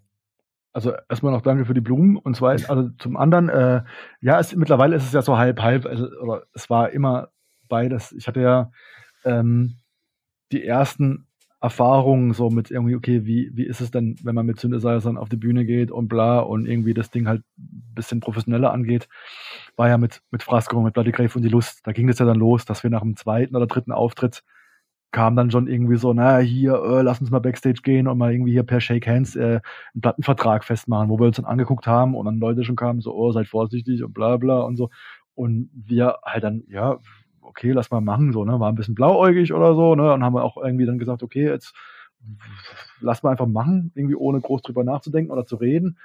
Und dann irgendwie haben wir auch das zweite Album dann halt mit, mit, mit, äh, mit Tobi in Freiburg, das war ja dann irgendwie auch ein Kumpel, wo das da irgendwie dann halt auch wo man dann mehr Spitzspracherecht hatte, wie soll das alles aussehen, welche Farbe, wie, wo, was und so und Inlay und, oder nicht oder keine Ahnung. Das war dann auch nochmal ein anderes Level. Mhm. Und dann halt danach kam dann eben halt, also nach den anderen, es gab ja noch andere hier so Compilations und so ein Kram, ne, aber wo, wo ich dann wirklich gedacht habe, so, das ist wirklich was Eigenes nochmal. Das war dann erst dann, also nachdem Frasco weggezogen ist und ich dann gesagt habe, okay, ich mache jetzt mein erstes eigenes Solo-Album hier, Bloody, also Ben Bloody Grave, hier tanzt den Fehlerfans das war dann wirklich dann so, okay, hier, bumm, jetzt mache ich es wirklich mal komplett alleine. Ohne Label, ohne irgendwie was. Ne? Und das hätte ich aber nicht geschafft, wenn ich nicht irgendwie die ganzen Freunde dabei äh, gehabt hätte, so irgendwie, ne, da waren halt, ja, hier äh, Vince und Ringo, die mir geholfen haben, erstmal so zu gucken, was kostet das Ganze, komm, irgendwie, wir gehen da rein, irgendwie, äh, hier kriegst du den Schein, gibst du wieder, wieder zurück und so, ne? Und äh, ich dann so, okay, geil, ja klar, also mit dem Ansporn eben, dass mich Freunde halt eben auch drauf angesprochen haben. Ich habe die nicht angepumpt, die kamen mhm. zu mir und haben gesagt, na, was brauchst du denn so, ne? Komm, lass uns das mal machen, so, ne? Und ich so, okay, geil, Alter, was ist los? Ne? Also das war der größte Ansporn, dass ich irgendwie halt Freunde habe, die ja gesagt haben, wir unterstützen dich beim Supporten. Mhm, Jetzt schön, nicht irgendwie schön. ohne Crowdfunding und nix, sondern wirklich so drauf angesprochen zu werden. Ne? dann war halt irgendwie äh, mein Kumpel hier, Gott hab ihn selig, irgendwie der nicht mehr unter uns ist, Ansgar, der hat mir viel mit dem Grafischen, der hat das Logo gemacht, der hat irgendwie das ganze Layout gemacht. Äh, Kumpel Vito hat nach seinem Tod das dann noch weitergemacht irgendwie und äh, Sascha hat irgendwie in seinem Bauwagenstudio äh, äh, nördlich von Berlin da ähm, mir die, die Stimme aufgenommen und ein bisschen da geholfen mit, mit, mit Stimmaufnahmen machen. Ich glaube, bei Tobi in Freiburg habe ich mir noch ein paar Tipps geholt. Ragnar hat das Mastering gemacht. Irgendwie Genie hat mir mit, mit, mit Drucksachen noch geholfen und so. Und das waren jetzt, ich hoffe, ich habe jetzt niemanden vergessen, man verzeihe mir. ist jetzt auch schon ein paar Jährchen her. Aber das waren so, so auf jeden Fall, ich glaube, da, die da von Anfang an drin waren in dem, in dem Ding, so die Freunde, die mir da geholfen haben. Und die wäre das gar nicht auch, wäre das gar nicht so weit gekommen. Mhm, das ist echt wunderschön. Da sieht man auch, wie wichtig, sage ich mal, so eine, so eine familiäre Bindung innerhalb einer Szene, einer Subkultur ist, dass man da irgendwo Absolut. gemeinsam etwas stemmt und schafft. Ja, nee, das ist auf jeden Fall echt, echt wunderschön, auch für alle, alle Zuhörer, denke ich mal, äh, auch eine sehr, sehr inspirierende Sache. Und wenn du jetzt schon bei Freunden bist oder Künst, andere Künstler vielleicht allgemein, gibt es sonst noch vielleicht außer Frasco und die Lust, äh, andere Künstler, mit denen du gerne zusammen, besonders gern zusammenarbeitest, vielleicht auch aktuell? Also ich bin immer gerne mit Leuten im Proberaum und jamme hier und da und äh, bin immer offen für Sachen. So, es gibt auch Leute, die mir immerhin mal was schicken und sagen, hier hast du Bock mal hier was dran zu arbeiten. Und wie gesagt, ich tue mich immer so schwer mit diesen Auftragssachen. So, hey Ben, mach mal hier irgendwie einen Remix draus oder hey Ben, hast du Bock hier irgendwie eine Sündlein dazu zu machen. Aber es gab ja trotzdem, also ich muss jetzt gucken, ich hoffe, ich vergesse jetzt auch niemanden so irgendwie. Ich habe mit äh, hier Sven, Captain Langeweile, mit Katz Cup, ähm, boah, mit wem denn alles noch? Ich muss jetzt echt, ich müsste jetzt, das habe ich mir jetzt nicht aufgeschrieben. Es gab ein paar Kollaborationen so und äh, auch immer gerne. Und wie gesagt, wie mit Frasco halt. Ne? Das sind ja auch dann die Sachen, die mich dann, dann nach vorne bringen, ne? wenn man sich dann so ein bisschen ergänzt. Und ähm, ja, Also, aber bestimmt auch neue Eindrücke, oder? Also auch neue Inspirationen, dann, wenn man von, mit anderen mal zusammenarbeitet, dass man ein bisschen raus aus seinem eigenen Sog kommt und dann einfach mal sieht, Fall. okay, wie läuft das denn woanders, ja. Auf jeden Fall. Mhm. Also das, das, das brauche ich, also bin ich auch immer Fan von, aber andersrum habe ich halt auch halt die Erfahrung gemacht, ne, wie schwer es ist, wenn man zu viert in der Combo ist ne, oder zu dritt und irgendwie irgendjemand nicht da ist oder nicht kann, der andere muss arbeiten und das und deswegen genieße ich es auch, also gerade so als Projekt, so mit irgendwie so, hey, will das Ding ja dann auch auf die Bühne bringen, sondern das ist ja das, was ich am meisten so zelebriere, sondern ich mache gerne Musik, ich jamme gerne, ich schreibe gerne Lyrics, ich mache alles gerne so, so stimmbehaft, wie ich es halt auch mache, ne? Aber dann so, das ist so ein bisschen wie, weiß nicht, du machst ein Gemälde und du hängst es aus oder du machst ein bisschen Fotografen, machst ein Foto und lädst es hoch und die Leute können es sehen. So, ne? Und für mich ist es halt, man kann es hochladen und die Leute hören es an und geben dir auch die Blumen. Ne? Aber so die höchste Kunst ist es dann irgendwie halt für mich zumindest. Also mir macht es am meisten Spaß, das dann wirklich auf der Bühne dann zu präsentieren. Ist dann auch so ein riesen Act immer. Ich bin total unter Strom und bla und aufgeregt und oje, oje und hinfahren, rückfahren und bla. Das ist man halt dir gar nicht an. Aufwand, ne? ja, danke. Ja, aber äh, ähm, das ist, das ist eigentlich, das ist mein Lebenselixier eigentlich auch so, dieses, dieses on, on Tour sein und das, das irgendwie dann auch äh, vor, die, auf, vor die Leute irgendwie dann auch nochmal runter zu rocken, so, ne? Und zu sagen, hier, das ist es, so, das, das bin ich und das ist meine Mucke. Ja.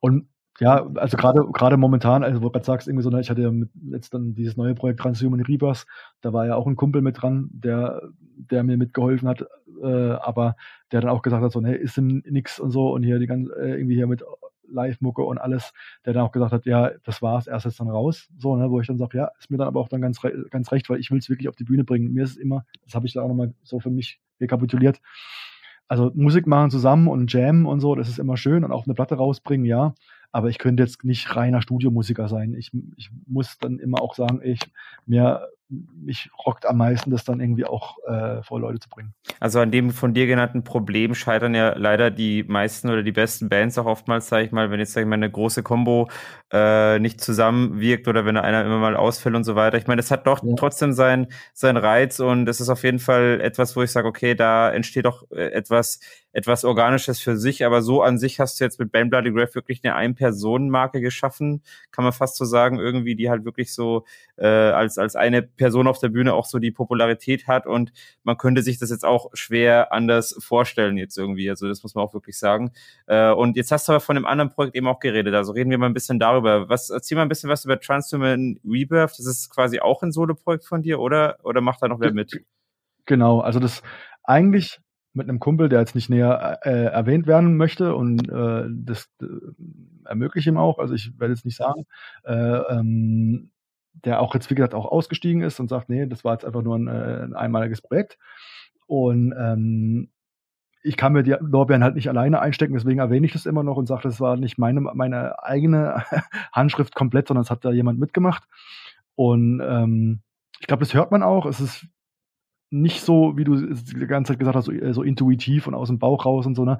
Das war jetzt wirklich ein Werk, was über die letzten drei Jahre entstanden ist. Also mhm. drei Jahre, mindestens einmal die Woche mehrere Stunden lang dran sitzen so und äh, arbeiten, aufnehmen. Ich habe mir extra wieder einen Proberaum genommen, um wow, Stimme okay. einzusingen, äh, also weil ich zu, zu Hause denn mit den Nachbarn hatte ich auch auf den Keks gehen will, so, ne? Und ähm, habe da echt ein bisschen Zeit und Geld investiert so und gesagt, okay, das will ich jetzt, das will ich jetzt machen so. Und das ist eher mehr Oldschool IBM hm, und ja, also echt eine andere Nummer. Also es gab auch schon jetzt irgendwie äh, ein, zwei erste kleine Gigs, wo auch Freunde dabei waren, die gesagt haben so, wow, okay, also wenn man deine Stimme hört, klar, weiß man genau, wer es ist, aber so vom musikalischen hat es wenig mit Ben Bloody Grave zu tun so ne und würde ich jetzt so unter würde ich jetzt so unterschreiben.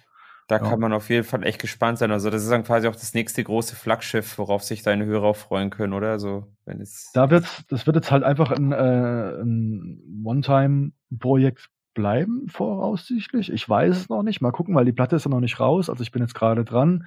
Die letzten Stimmaufnahmen sind gemacht. Ich muss noch ein bisschen hier und da Mixing machen. Die ersten Demos sind hoch. Es gibt die ersten Live-Auftritte bei Polina Transhuman, äh, wie heißt es hier, äh, Mutants Transmissions, kommt am 29. September, ist es äh, online, also kann man sich vielleicht mal vormerken, äh, ein Online-Stream am 29. September. Äh, ich glaube, der Twitch-Kanal heißt NYDK, kann man googeln auf jeden Fall. Also wenn es dazu einen Link gibt, dann haue ich den gerne in die Shownotes mit rein. Das wäre cool, das, dann mhm. schicke ich dir dann auch. Gerne. Und ähm, das ist auf jeden Fall der erste, also in dem Stream sieht man den ersten offiziellen äh, Transhuman Rebirth Gig, den ich auf der Stubnitz gegeben hatte, der auf, ähm, auf dem IBM Warm-Up Stream zwar schon mal lief. Das haben aber wahrscheinlich nicht so viele mitbekommen. Jetzt ist da nochmal die Möglichkeit, das da nochmal sich anzugucken. Und äh, die Songs sind alle im Kasten, das sind neun Songs live auf der Bühne. Das geht jetzt los. Ich bin super heiß drauf, damit auf die Bühne zu gehen und Gigs zu machen. Und äh, die Platte wird je nachdem, also momentan ist gerade äh, die Presswerke sind übelst voll, irgendwie das geht ja Monate, bis da was rauskommt. Ich, ich gehe mal davon aus, dass im Laufe des nächsten Jahres vielleicht irgendwann da mal eine, die, die, eine Platte rauskommt. So wird man dann sehen auf jeden Fall. Aber da, da freue ich mich auch schon drauf. Ja, das ist wirklich ein globales Problem, was wir mit Vinyl aktuell ja. haben, irgendwie. Also muss man wirklich sagen. Also das betrifft wirklich jede, jede Szene und jede Subkultur und jeden Musiker. Es ist wirklich leider so. Aber reden wir mal über die Themen Live-Auftritte. Also ich bin auf jeden Fall auch mega gespannt, das Projekt auch mal zu sehen. Äh, aber du bist ja wirklich jetzt die letzten zehn Jahre gut unterwegs gewesen, europaweit, sage ich jetzt auch mal, und ähm, wenn nicht sogar weltweit. äh, was waren denn so deine eigentlich tollsten Live-Erlebnisse und ja, wo trittst du eigentlich so besonders gern auf? Also wie gesagt, ich drehe dreh überhaupt erstmal gerne auf. Für mich ist es immer ein, ein Fest, auch, wenn, ja. wenn, ich irgendwie eine Einladung bekomme. Also ob es jetzt irgendwie Leute sind, bei denen ich irgendwie gefühlt jedes Jahr bin, also und auch kleine Örtchen oder so, ne, oder wo Leute schon gesagt haben, so, hier ist ja nicht so, hier, wir sind halt nicht Berlin oder so, ne, wo ich dann sage, ja, aber trotzdem komme ich jedes Jahr gerne nach Görlitz zum Beispiel oder so, ne, mhm. weil irgendwie mhm. das halt dann irgendwie dann trotzdem rockt. Irgendwie mache ich super gerne. Und äh, andererseits feier ist halt auch dann genauso hart ab, dass ich irgendwie die Chance hatte, mal in Chile zu spielen, so oder bei Freunden, ne? und, äh, dass ich mal in, in, Mex in, Mexiko spielen durfte, so, ne? Also da, da gehen auch nochmal Shoutouts raus an, an die Leute und äh, also generell überhaupt an alle, mit denen ich die letzten zehn Jahre zusammenarbeiten durfte. Ich habe jetzt mal so grob überschlagen, es dürften jetzt auch so, hm, je nachdem, was man mitzählt. Also ich glaube, Solo müssten es 200 Gigs gewesen sein und mit Frasco vielleicht nochmal 40, 50 mehr oder so. Mhm. Muss mal zusammenzählen. Sehr cool, ja. Also auf jeden Fall, da kam einiges zusammen und äh, also in Deutschland natürlich meistens, ich gucke jetzt gerade mal, mh, hm, es gab halt auf jeden Fall, also Paris war immer geil. Mhm. Das waren so die, die, die wildesten Gigs, muss ich, muss ich sagen, so von okay. äh, ähm, äh, stehst vorne an der Bühnenkante und jemand reißt dir das T-Shirt vom Leib, also so komplett irgendwie, also er hatte so ein Hemd an und dann siehst du noch die Knöpfe wegfliegen, äh, über ungewollt Stage Dive und bla und äh, wilde Partys äh, hier bei den Finsters Konfetti-Terror, wo dann irgendwie kiloweise Konfetti angekarrt worden ist und dann wirklich der, der, der ganze Laden halt irgendwie so wirklich knöcheltief in Konfetti. Da ich hatte jahrelang hatte ich Konfetti in meiner ganzen Bude, weil in jeder Ritze war irgendwie Konfetti. ähm, denn wow. zum Beispiel auch was übelst wild war bei bei äh, Gothic Pogo auch immer mhm, übelst mhm. geil. Gothic Pogo ist Family, ja, auf jeden hier, Fall, ja. äh, die Wilding Lines und alles hier, Shoutouts raus irgendwie. Und äh, da gab es aber gegenüber in einem Kunstkeller hier bei Dani und Andy, die hatten dann so ein, äh, äh, mich gefragt, ob ich die, die, die, die, äh, die Vernissage, äh, die Laudatio da machen möchte mit einem kleinen Gig. Und dachte ich so, ja klar, mache ich. Und ja, aber mal gucken so, ne, es passen ja nicht so viele Leute rein, so 50 Leute oder so. Ich habe es dann mal so ein paar Leuten gesagt. Und witzigerweise waren halt dann so aus ganz Europa, wie es halt immer so ist, Gothic Pogo, ne? Da kamen ein paar Freunde aus Utrecht waren da, ein paar Leute aus Schweden waren da, ein paar Leute aus überall, also wirklich aus, aus, ganz Europa, so die paar Leute, die man halt so kennt, war, sind dann halt so reingestolpert und so, ah, ich habe gehört, du spielst heute, so ja, geht gleich los. Und wie gesagt, das war ja eine Vernissage, da standen Skulpturen rum, da standen Bilder rum, da standen Werke rum, die mehrere hunderte oder tausende Euro auch wert waren, so, ne, teilweise die größeren Sachen. Mhm. Und auf einmal ging halt der, der übelste Pogo los, ne, und ich sehe nur diese erste Statue wankend und dann ist, oh Gott, oh Gott, nee, das, das, das nimmt kein gutes Ende. Und auf einmal macht's Krach dann sind irgendwie zwei Schwedinnen irgendwie vorne in diesen Boxenturm reingeknallt und die haben die Boxen mit umgerissen, so, ne? Und äh, davon gibt's leider irgendwie nur ein paar verwackelte Handyaufnahmen und auch mhm. Handyaufnahmen, wo dann die Handys aus der Hand geschlagen worden sind vom Pogo und so, ne? Wo ich denke, ja, das war auch eins so mit der wildesten Sachen, so, ne? Hier Werk 2 auch, Gothic Pogo. die ganze Familie so, ne, wo man es halt immer antrifft, die mhm. Leute. Ich, ja, echt super schön, ja. Nee, das sind wirklich Erinnerungen, sag ich mal, die sind Gold wert, ja. Ja, du hast ja vorhin schon gesagt, so irgendwie, ich bin nirgendwo so zu 100 Prozent in irgendeine Schublade reinzuquetschen. Aber dafür bin ich halt irgendwo überall zu Hause. Ja. Und also so fühle ich mich halt auch einfach mhm. irgendwie. Ne? Und ob es jetzt irgendwie bei irgendwelchen Gruftis ist im Club oder ob es irgendwie bei den Punks auf dem Bauwagenplatz ist oder bei den IBMern irgendwie auf dem Sportplatz oder keine Ahnung was, irgendwie so eine, äh, bei Neues Industrial, sonst irgendwo in der Sporthalle, wo also ich war auf etlichen Veranstaltungen, die unterschiedlicher nicht sein könnten, glaube ich. Und das ist einfach irgendwie, das war ein Traum. Also damals, wenn ich jetzt zurückdenke, so Freiburg 2008, ich sitze da mit meinem Laptop und trommel auf dem Tisch rum so und das hätte ich damals, hätte mir das jemand gesagt, irgendwie so, dass, dass ich mal irgendwie nach, nach Mexiko fliege, äh, irgendwie und hier bei Oddity spiele auf der Party. Vergiss es, Alter. Nee, never ever. Das ist, ja, das, das ist, ist echt Größte. Wahnsinn. Also da kann man wirklich stolz sein, sage ich mal, für dieses Lebenswerk irgendwo so, sich da wirklich auf die Schulter klopfen, zu sagen, hey, man ist eigentlich überall zu Hause und macht dann einfach nur sein Ding und ja. schaut gar nicht, dass man irgendwie nur in die Richtung Hardliner äh, geht, sowas, sondern wirklich hier äh, man selbst bleibt und dadurch einfach überall Erfolg hat. Also das ist wirklich etwas, etwas wirklich Sensationelles und ja, ja, kann keiner von leben so, ne? Aber irgendwie halt, du lebst halt trotzdem nur einmal so, ne? Und deshalb mal mitgemacht zu haben, da mal irgendwie, also lieber einmal zu viel Ja gesagt und wirklich, aber trotz allem, trotz den ganzen Gigs und auch wirklich die, ich sag immer, ich habe auf den kleinsten und beschissensten Bühnen der Welt gespielt. Also wirklich so mit, äh, die, die linke Box hat einen Wackler, dafür ist bei der rechten nur der Hochtöner kaputt, irgendwie so, ne? Mhm, also mhm. so habe ich in Läden gespielt, wo ich dachte, oh, okay, Alter, whatever, ne? Aber die Leute haben es gefeiert, ja. haben die Bude abgerissen und es war immer irgendwie geil. Dann dachte ich so, ne, ist es egal, ne? Also wenn, wenn der Spaß und die Freude da ist, äh, egal. Also auch in der Kneipe, so. Also egal wo. Ja, das ist echt toll. Also diese, diese transferierten Emotionen, dass du wirklich eine ganze Menge mitreißen kannst. Also genau, das, das, das, das ist ja auch übelst gegönnt, sag ich mal, was du da alles schon, schon gerissen hast in dem, in dem Bereich. Und ja, aber gut, ähm, genau. Und wie ist es eigentlich generell, wenn du jetzt, sag ich mal, ein Live-Konzept oder ein Konzert äh, vorbereitest? Hast du dann eigentlich immer so dein, dein gleiches Konzept, was du da bedienst, oder überlegst du dir immer wieder irgendwas Neues dazu? Also ich gehe so auf die Bühne vorbereitet, dass ich einen Koffer habe, wo meine Technik drin ist und den packe ich nicht mehr aus. Also ich habe einen Koffer, wo ich alles drin habe, was ich brauche und den mache ich nach Gigs eigentlich nicht mehr auf, damit ich nächstes Mal weiß, dass alles drin ist. okay, okay. also auch also quasi auch die Konzerte sind so äh, do it yourself mehr oder weniger, kann man sagen. Dann. Ja, ne, also ich, ich, ich komme hin und habe eigentlich alles drin. Mittlerweile muss ich sagen, also es ist auch so über die Jahre hier Tontechniker, dies, das, ah, hast du keinen kein eigenes Mikro, hast du keine eigene DI-Box und ich habe ja alles dabei. So, ne? Also ich, ich mache, ich glaube, wenn man mir irgendwie einen Tisch neben, neben die Bühne hinstellt und mich vorher ein bisschen aufbauen lässt, dann stelle ich den Tisch auf die Bühne, schließe drei, vier Kabel an, Stromkabel rein und äh, mache zwei Minuten Line-Check und los geht's. Also ich habe schon oft gesagt, also der, der wildeste, ich glaube, der wildeste Soundcheck, den ich jemals hatte, war mit Ragnar der eben halt meine erste Platte damals halt gemischt hatte. Deswegen kannte er meinen Sound und wie es sich anhören soll. Und da habe ich quasi während dem An Aufbauen einen Soundcheck gemacht und wir waren, glaube ich, in 30 Sekunden war ich startklar. So, ne? Wo ich dann gesagt habe, so, ey, wenn, wenn, wenn mir nochmal irgendeiner kommt und sagt, irgendwie, du brauchst zu lange zum Aufbauen oder zum Soundcheck machen, so, dann, Alter, ne? ja, das ist wirklich ein Rekordtempo, ja. Vergiss es. So, ne? Irgendwie, dann stehst du bei anderen Bands irgendwo dann da und dann irgendwie, okay, jetzt Snare-Soundcheck, dong, dong, dong, halbe Stunde, dong, dong, Dong, Dong, okay, jetzt Bassdrum und oh, Alter, nee.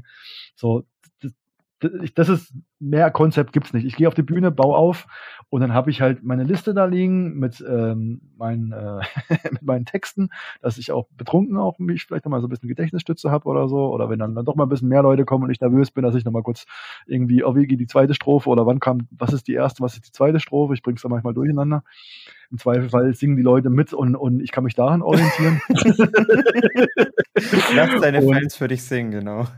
und ja, und also Reihenfolge ist immer unterschiedlich. Also es gab mal irgendwie eine Zeit, da hatte ich mal irgendwie so, so ein paar Gigs am Stück die gleiche Reihenfolge gehabt, sondern hatte ich irgendwie also immer die, so vier, fünf Gigs oder auch mehr, weiß gar nicht, die, die dieselbe äh, Songreihenfolge gehabt immer. Und äh, dann gab es irgendwie einen Gig in, ich glaube in Bochum, wo dann irgendwie jemand in der Bühne, vor der Bühne stand, der mir die Songs angesagt hatte, weil er das dann, weil er schon ein paar Mal vorher dabei war. Und dann dachte ich so, okay, ey, Alter, ey, jetzt ist der Trick wow. verreckt. So, ab sofort gibt's jedes Mal irgendwie einen anderen äh, Reihenfolge, so. Aber was geblieben ist, ich fange meistens mit einem gleichen Song an, damit ich erstmal so warm wäre, mich sicher fühle und weiß, okay, das ist der, das ist der Starter, so, ne, und Soundcheck und gucken, klappt alles, ist das Mikro wirklich an und so weiter, ne, oder pfeift irgendwas. Das musikalische und, Vorglühen sozusagen. Also. So ein bisschen, ja, das aber, sonst bereite ich mich da nirgendwo drauf vor. Ja, sehr schön, nee, nee, echt, echt sehr sympathisch, muss ich sagen. Ich renn eher rum, ich renn eher rum, so, wenn ich das vielleicht nur sagen, also ich renn eher rum und motz die Leute an, wenn kein Nebel da ist oder mhm. wenn ich irgendwo in der Kneipe spiele und dann habe ich schon schon Gelächter geerntet, weil ich dann irgendwie an die Tische ran bin und habe überall irgendwie die Birnen rausgedreht und dann so, so äh, was, was soll jetzt das? Und ich so, naja, hier sollen doch die Leute nachher tanzen oder nicht. Hier bei Festsaalbeleuchtung können die Leute nicht tanzen. Naja, wenn du meinst so, ne? Und dann, das war dann, kam es am Ende vom Abend und so, oh geil, es war das erste Mal, dass heute die Leute getanzt haben. Und dann ich so, naja, ja, aber erstmal mich auslachen, weil ich hier Glühbirnen rausdrehe. So, mhm. mach doch mal irgendwie, kauf dir mal, äh, kauf dir mal irgendwie so eine scheiß Nebelmaschine. Mehr Nebel. Hier, mehr Nebel ist mein Motto. Ja. Das ist ja doch echt ein detaillierten Blick dann auch für die Atmosphäre und für das Ambiente, schätze ich mal. Also, ja, das ist halt wichtig. Die Leute müssen tanzen, die Leute müssen feiern, die Leute müssen eine geile Zeit haben und nach Hause gehen und sagen, Alter, war das fett. So, das, das zählt. Apropos tanzen, du bist ja jetzt nicht nur ähm, nicht nur als Musiker aktiv, sondern bedienst ja auch andere kreative Tätigkeiten. Das habe ich deiner Website auch entnommen. Die werde ich auch nochmal in die Show, Show Notes verlinken. Zum Beispiel bist du auch, sag ich mal, als DJ noch aktiv. Also das kriegt man ja auch immer äh, so ein bisschen mit. Wie ist denn da so im Vergleich zu dir als Bam Bloody Grave da deine Auslastung als DJ? Habe ich eigentlich immer so ein bisschen stiefmütterlich behandelt, weil irgendwie so gerade gefühlt in Berlin so jeder will DJ werden und so, oh, Bergheim, Bergheim, oh geil, ich bin auch DJ jetzt und so, ne? Und irgendwie, das nervt mich eigentlich eher so ein bisschen ab und turnt mich eigentlich ab, wenn, wenn jemand sagt, so, ich, äh, hier bist du DJ und so, ne? Und dann denke ich mir halt eher, äh, eigentlich eher nicht. Es gibt genug Leute, die das machen und auch genug Leute, die halt irgendwie da eigene Partys machen und pipapo.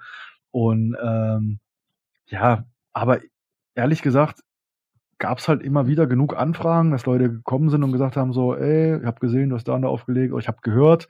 Es gab aber wirklich schon Leute, die dann kamen und haben dann gesagt so, ey, Alter, ich habe dich da und da gesehen, ich will dich da und da buchen. So, okay, gut, na klar, mach. Also bin ich dabei, ne, wenn die Leute fragen. Ich sag mal so, 95 Prozent aller DJ-Geschichten, äh, die es bei mir gab, waren, weil die Leute mich gefragt haben. So, ich habe, glaube ich, vielleicht auf, bis auf ein, zwei Ausnahmen äh, noch nie irgendwo gefragt, darf ich da auflegen oder so. Ne?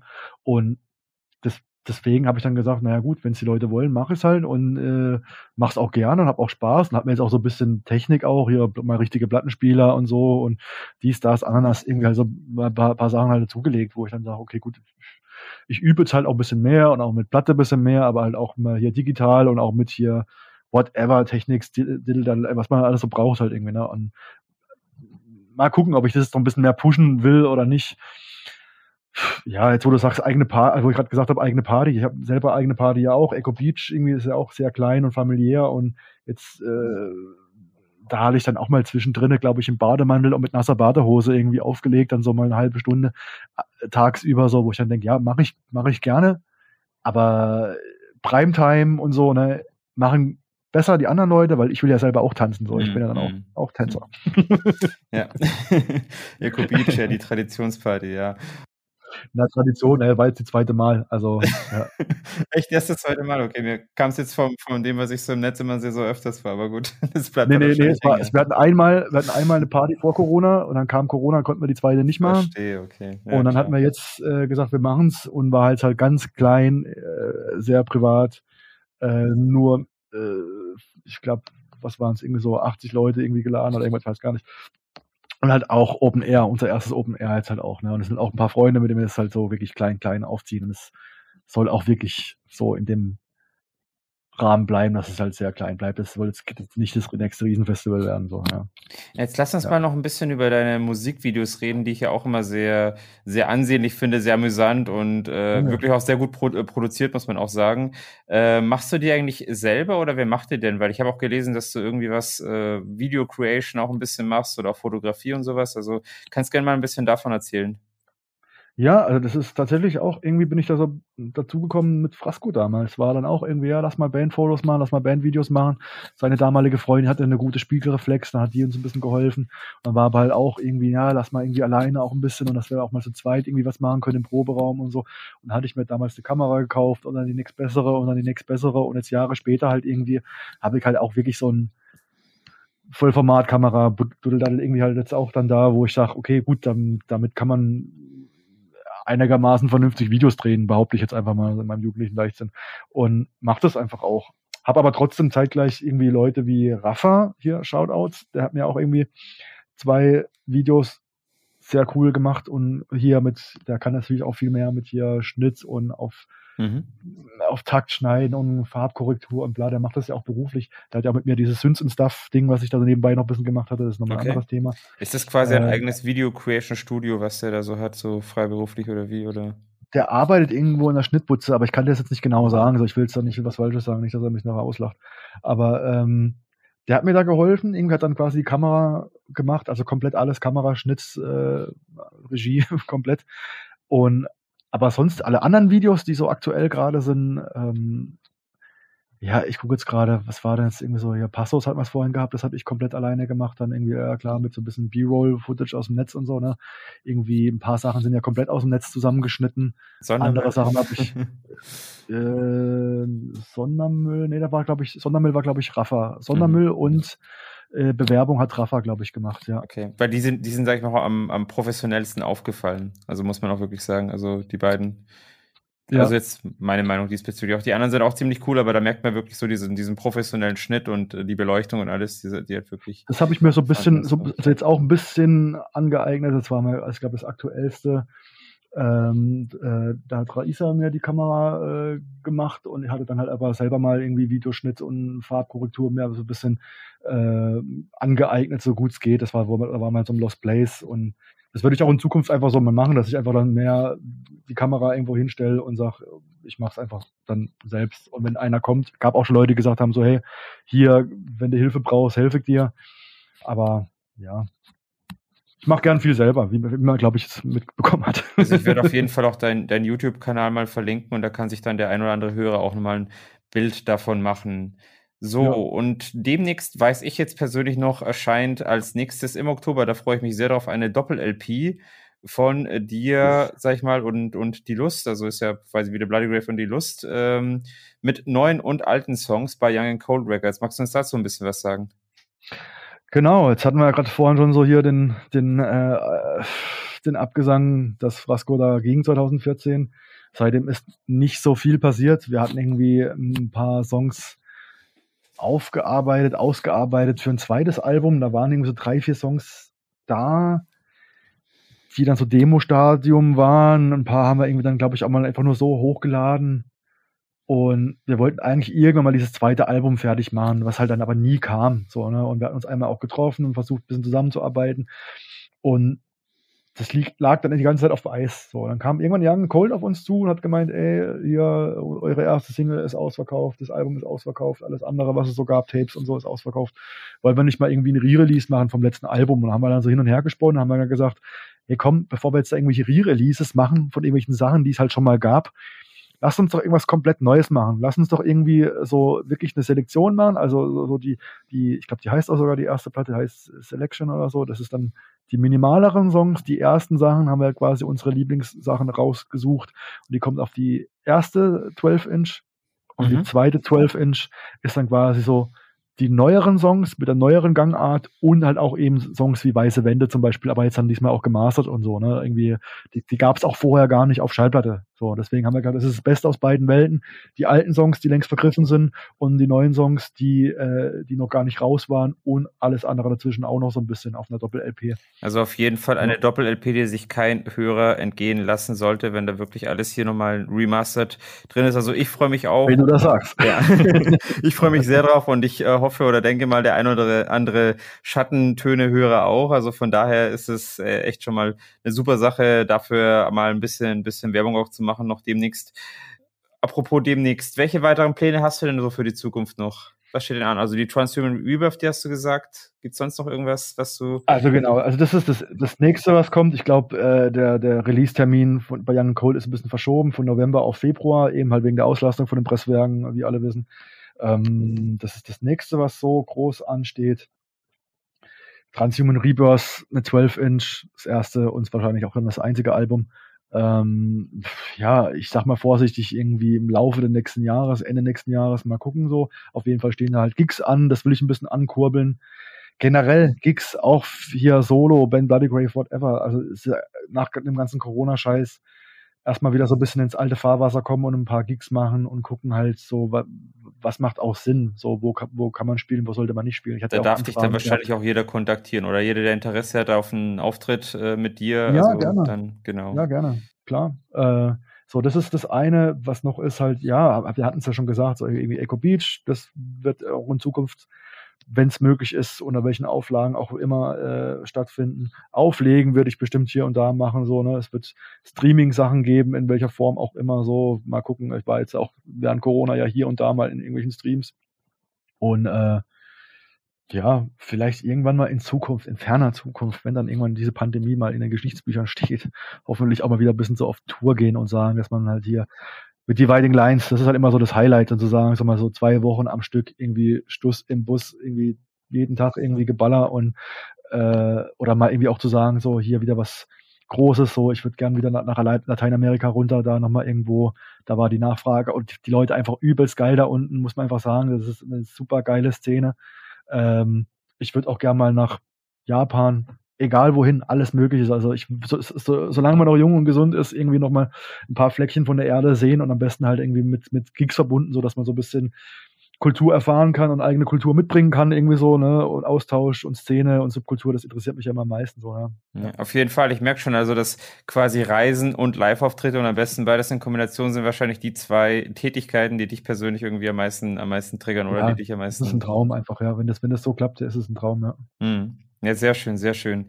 Ja, nee, dann bedanke ich mich auf jeden Fall, Ben. Es war jetzt echt eine wunderschöne Stunde mit dir hier gesprochen zu haben, hier bei Schattentöne, dem Underground Music Podcast. Also für mich sehr inspirierend, auch wahrscheinlich für alle anderen Hörer. Wir konnten sehr viel mitnehmen, sehr viel Input bekommen, so zu dir, zu deinem Schaffen, zu deiner Person und zu allem, was, sag ich mal, deine Kreativität angeht. Also auf jeden Fall hier nochmal vielen herzlichen Dank. Und jetzt möchte ich aber gerne jetzt zum Abschluss dieser, dieses Interviews, würde ich gerne mal wissen, ob es irgendwas gibt, was du unseren Hörern noch vielleicht auf den Weg geben möchtest. Du hast das letzte Wort, Ben. Also dann auch erstmal danke dir, danke für die Einladung, Grüße an alle Hörer, an alle, die ich jetzt hier vergessen habe und so und äh, Grüße an die komplette Family und die Szene so, ne? Äh, und ja, was möchte ich den Leuten noch mit auf den Weg geben? Boah, keine Ahnung. Die Wahl steht an. Geht wählen und wählt verdammt nochmal nichts äh, Konservatives oder Rechtspopulistisches oder so. Ne? Also wirklich, äh, Klimawandel ist real, der Virus ist real. Lasst euch, ey, ja klar, gesundheitlich, wenn es möglich ist, lasst euch impfen. Wenn es psychisch, wenn es euch so bedrückt und ihr so Angst davor habt, dann halt okay, kann man drüber reden. Aber wenn ihr psychisch und gesundheitlich in der Lage seid, lasst euch impfen und lasst uns dieses Scheißding einfach beenden irgendwann. Und bleibt gesund, bleibt zuversichtlich, äh, guckt nach vorne und ich hoffe, dass wir uns bald irgendwie in gewohnter Manier wieder sehen. So. Ja. Das waren wirklich echt tolle Abschlussworte, Ben. Wie gesagt, vielen Dank, das unterschreibe ich alles so und ich wünsche dir alles Gute weiterhin und viel Erfolg, mein Lieber. Ey, danke dir auch. Wir sehen uns, ne? Bis bald. Bis dann. Ciao. Ciao. So, ich hoffe, euch hat das Interview gefallen mit Ben Bloody Grave. Für mich war es wirklich eine Riesenehre und Freude. Vielen Dank nochmal dafür. Und ich hoffe, dass man echt noch bald von ihm einiges mehr hören wird, auch von seinem Nebenprojekt. Also da freue ich mich echt richtig drauf auf, die, auf das neue Album. Und ich denke mal, euch wird es da genauso gehen. Wir kommen jetzt auch schon zum Ende dieser Folge. Und zwar, wie immer, habe ich jetzt für euch einige Event-Tipps parat. Also in den letzten Wochen ist jetzt nicht so viel passiert, aber in den nächsten beiden Wochen steht auch noch mal ein bisschen mehr an. Vor allem jetzt in Deutschland machen jetzt die Clubs wieder auch auf, auf ab 1. Oktober. Und das merkt man jetzt auch, wenn man so ein bisschen den Terminkalender schaut von den verschiedenen Clubs. Aber es finden auch wieder Konzerte statt und einige Events und Festivals. Und von daher bringe ich hier mal einen kurzen Überblick, was denn so alles stattfindet. Am 1. Oktober findet in Essen statt das Event Horror Over Essen. Das ist ein Horrorpunk-Festival. Also, beziehungsweise was heißt Festival? Das ist ein kleines Event. Dabei treten auf Mother, die Graveyard Boys und Rampires. Also Rampires sind eine ziemlich coole Horrorbilly-Kombo, muss ich sagen. Also die gefallen mir auch persönlich richtig gut. Graveyard Boys, auch eine echt coole Horrorpunk-Band und Mother, so eine Art Misfits Coverband auch. Also die haben einige Misfits Cover und ja, sind eigentlich echt ziemlich cool auch. Also so gehen auch so in diese Danzig-Richtung. Also das merkt man auch ganz stark. Genau. Also das findet am 1.10. im Don't Panic Essen statt. Dann ebenfalls am 1.10. in der Moritzbastei Leipzig gibt es ein Elektro-Event mit der Future Pop Band Frozen Plasma und auch den anderen Bands Gezeiten, Mental Exile und Kyto. Also Mental Exile ist auch eine ziemlich coole so Synthwave-Band, kann man sagen, die so ein bisschen auch mit Industrial Rock daherkommt. Also ich finde das sehr interessant. Also Mental Exile auf jeden Fall ein Geheimtipp und Frozen Plasma immer wieder sehenswert. Dann hat man auch in diesem Zeitraum, also vom 1. bis 3.10. in Merseburg im historischen Markt ein Mittelalterspektakel heißt es, also ein reines Mittelalterfestival mit großen Mittelalterbands wie Saltatio Mortis, Faun, Kultus Ferox, Tanzwut, Corvut Corax und auch viele mehr. In der gleichen Zeit, also auch vom 1. bis 3.10., wer dann lieber auf ein Elektro-Event geht, also auf ein komplettes Elektro-Festival, der kann sich das Dark Horizon Open Air Festival vor Augen halten. Das findet in Berlin statt, in der Straße nach Alkenberge. Und da treten auf Bands wie E-Croft, Accessory, Ego Noise, Alien Air, Frozen Plasma auch, Intent Outtake, Electronic Frequency, also wirklich eine coole Mischung an verschiedenen Bands. Und gut, Frozen Plasma, die treten ja quasi einen Tag vorher auf in Leipzig und dann eben am nächsten Tag dann eben in Berlin. Also das ist ein Festival, was über drei Tage geht. Genau. Dann da die Clubs wieder aufmachen am 1.10. gibt's wieder einige Partys auch. Und zwar beispielsweise in Nürnberg, da gibt's den Schwarzen Hirsch im Hirschclub Nürnberg. Das ist eine Gothic-Party, die sich etabliert hat über die Jahre und das erste Mal jetzt nach über eineinhalb Jahren wieder dort stattfindet. Ebenfalls auch in Mannheim am 2.10. die Gothic-Party, also im Connexium-Komplex mit dem Namen Super Schwarzes Mannheim. Auch eine etablierte Party über viele Jahre und findet auch endlich mal wieder statt. Und am 9.10. gibt im Silver Wings Club Berlin auch ebenfalls eine Gothic-Party mit dem Namen Königin der Nacht. Ebenfalls auch immer am 9.10., also eine Woche drauf. Und am 10.10. noch im Lilium Augsburg gibt es ein kleines Wave-Event mit den beiden Bands Twin Tribes und Dirf. Und damit sind wir auch offiziell schon am Ende dieser Folge angelangt. Ihr könnt mir auf jeden Fall auch jederzeit schreiben, wenn ihr sagt, okay, ihr habt jetzt vielleicht das ein oder andere Event oder das ein oder andere Thema, was euch interessieren würde, dann würde ich das auf jeden Fall für eine der kommenden Sendungen mal einplanen, weil ich sag mal so, ich schaue halt immer oder ich recherchiere halt immer, was denn so an interessanten Themen vorhanden ist oder auch an Events und ja, kann natürlich auch nicht immer alles vor Augen halten, aber vielleicht habt ihr noch den anderen Tipp. Also zögert nicht, mich zu kontaktieren diesbezüglich. Ich wünsche euch auf jeden Fall alles Gute weiterhin, genießt schöne Musik und wenn ihr möchtet, könnt ihr mir gerne ein Abo hinterlassen oder auch eine 5-Sterne-Bewertung, damit die Idee weiter wächst. Ich würde mich auf jeden Fall sehr darüber freuen. Bis dann. Vielen Dank, dass ihr diesmal wieder mit dabei gewesen seid. Ich hoffe, euch hat dieser kleine Einblick in den musikalischen Untergrund gefallen. Falls ja, würde ich mich sehr über ein Abo oder eine 5-Sterne-Bewertung freuen. Die Fledermaus sagt Tschüss und bis zum nächsten Mal.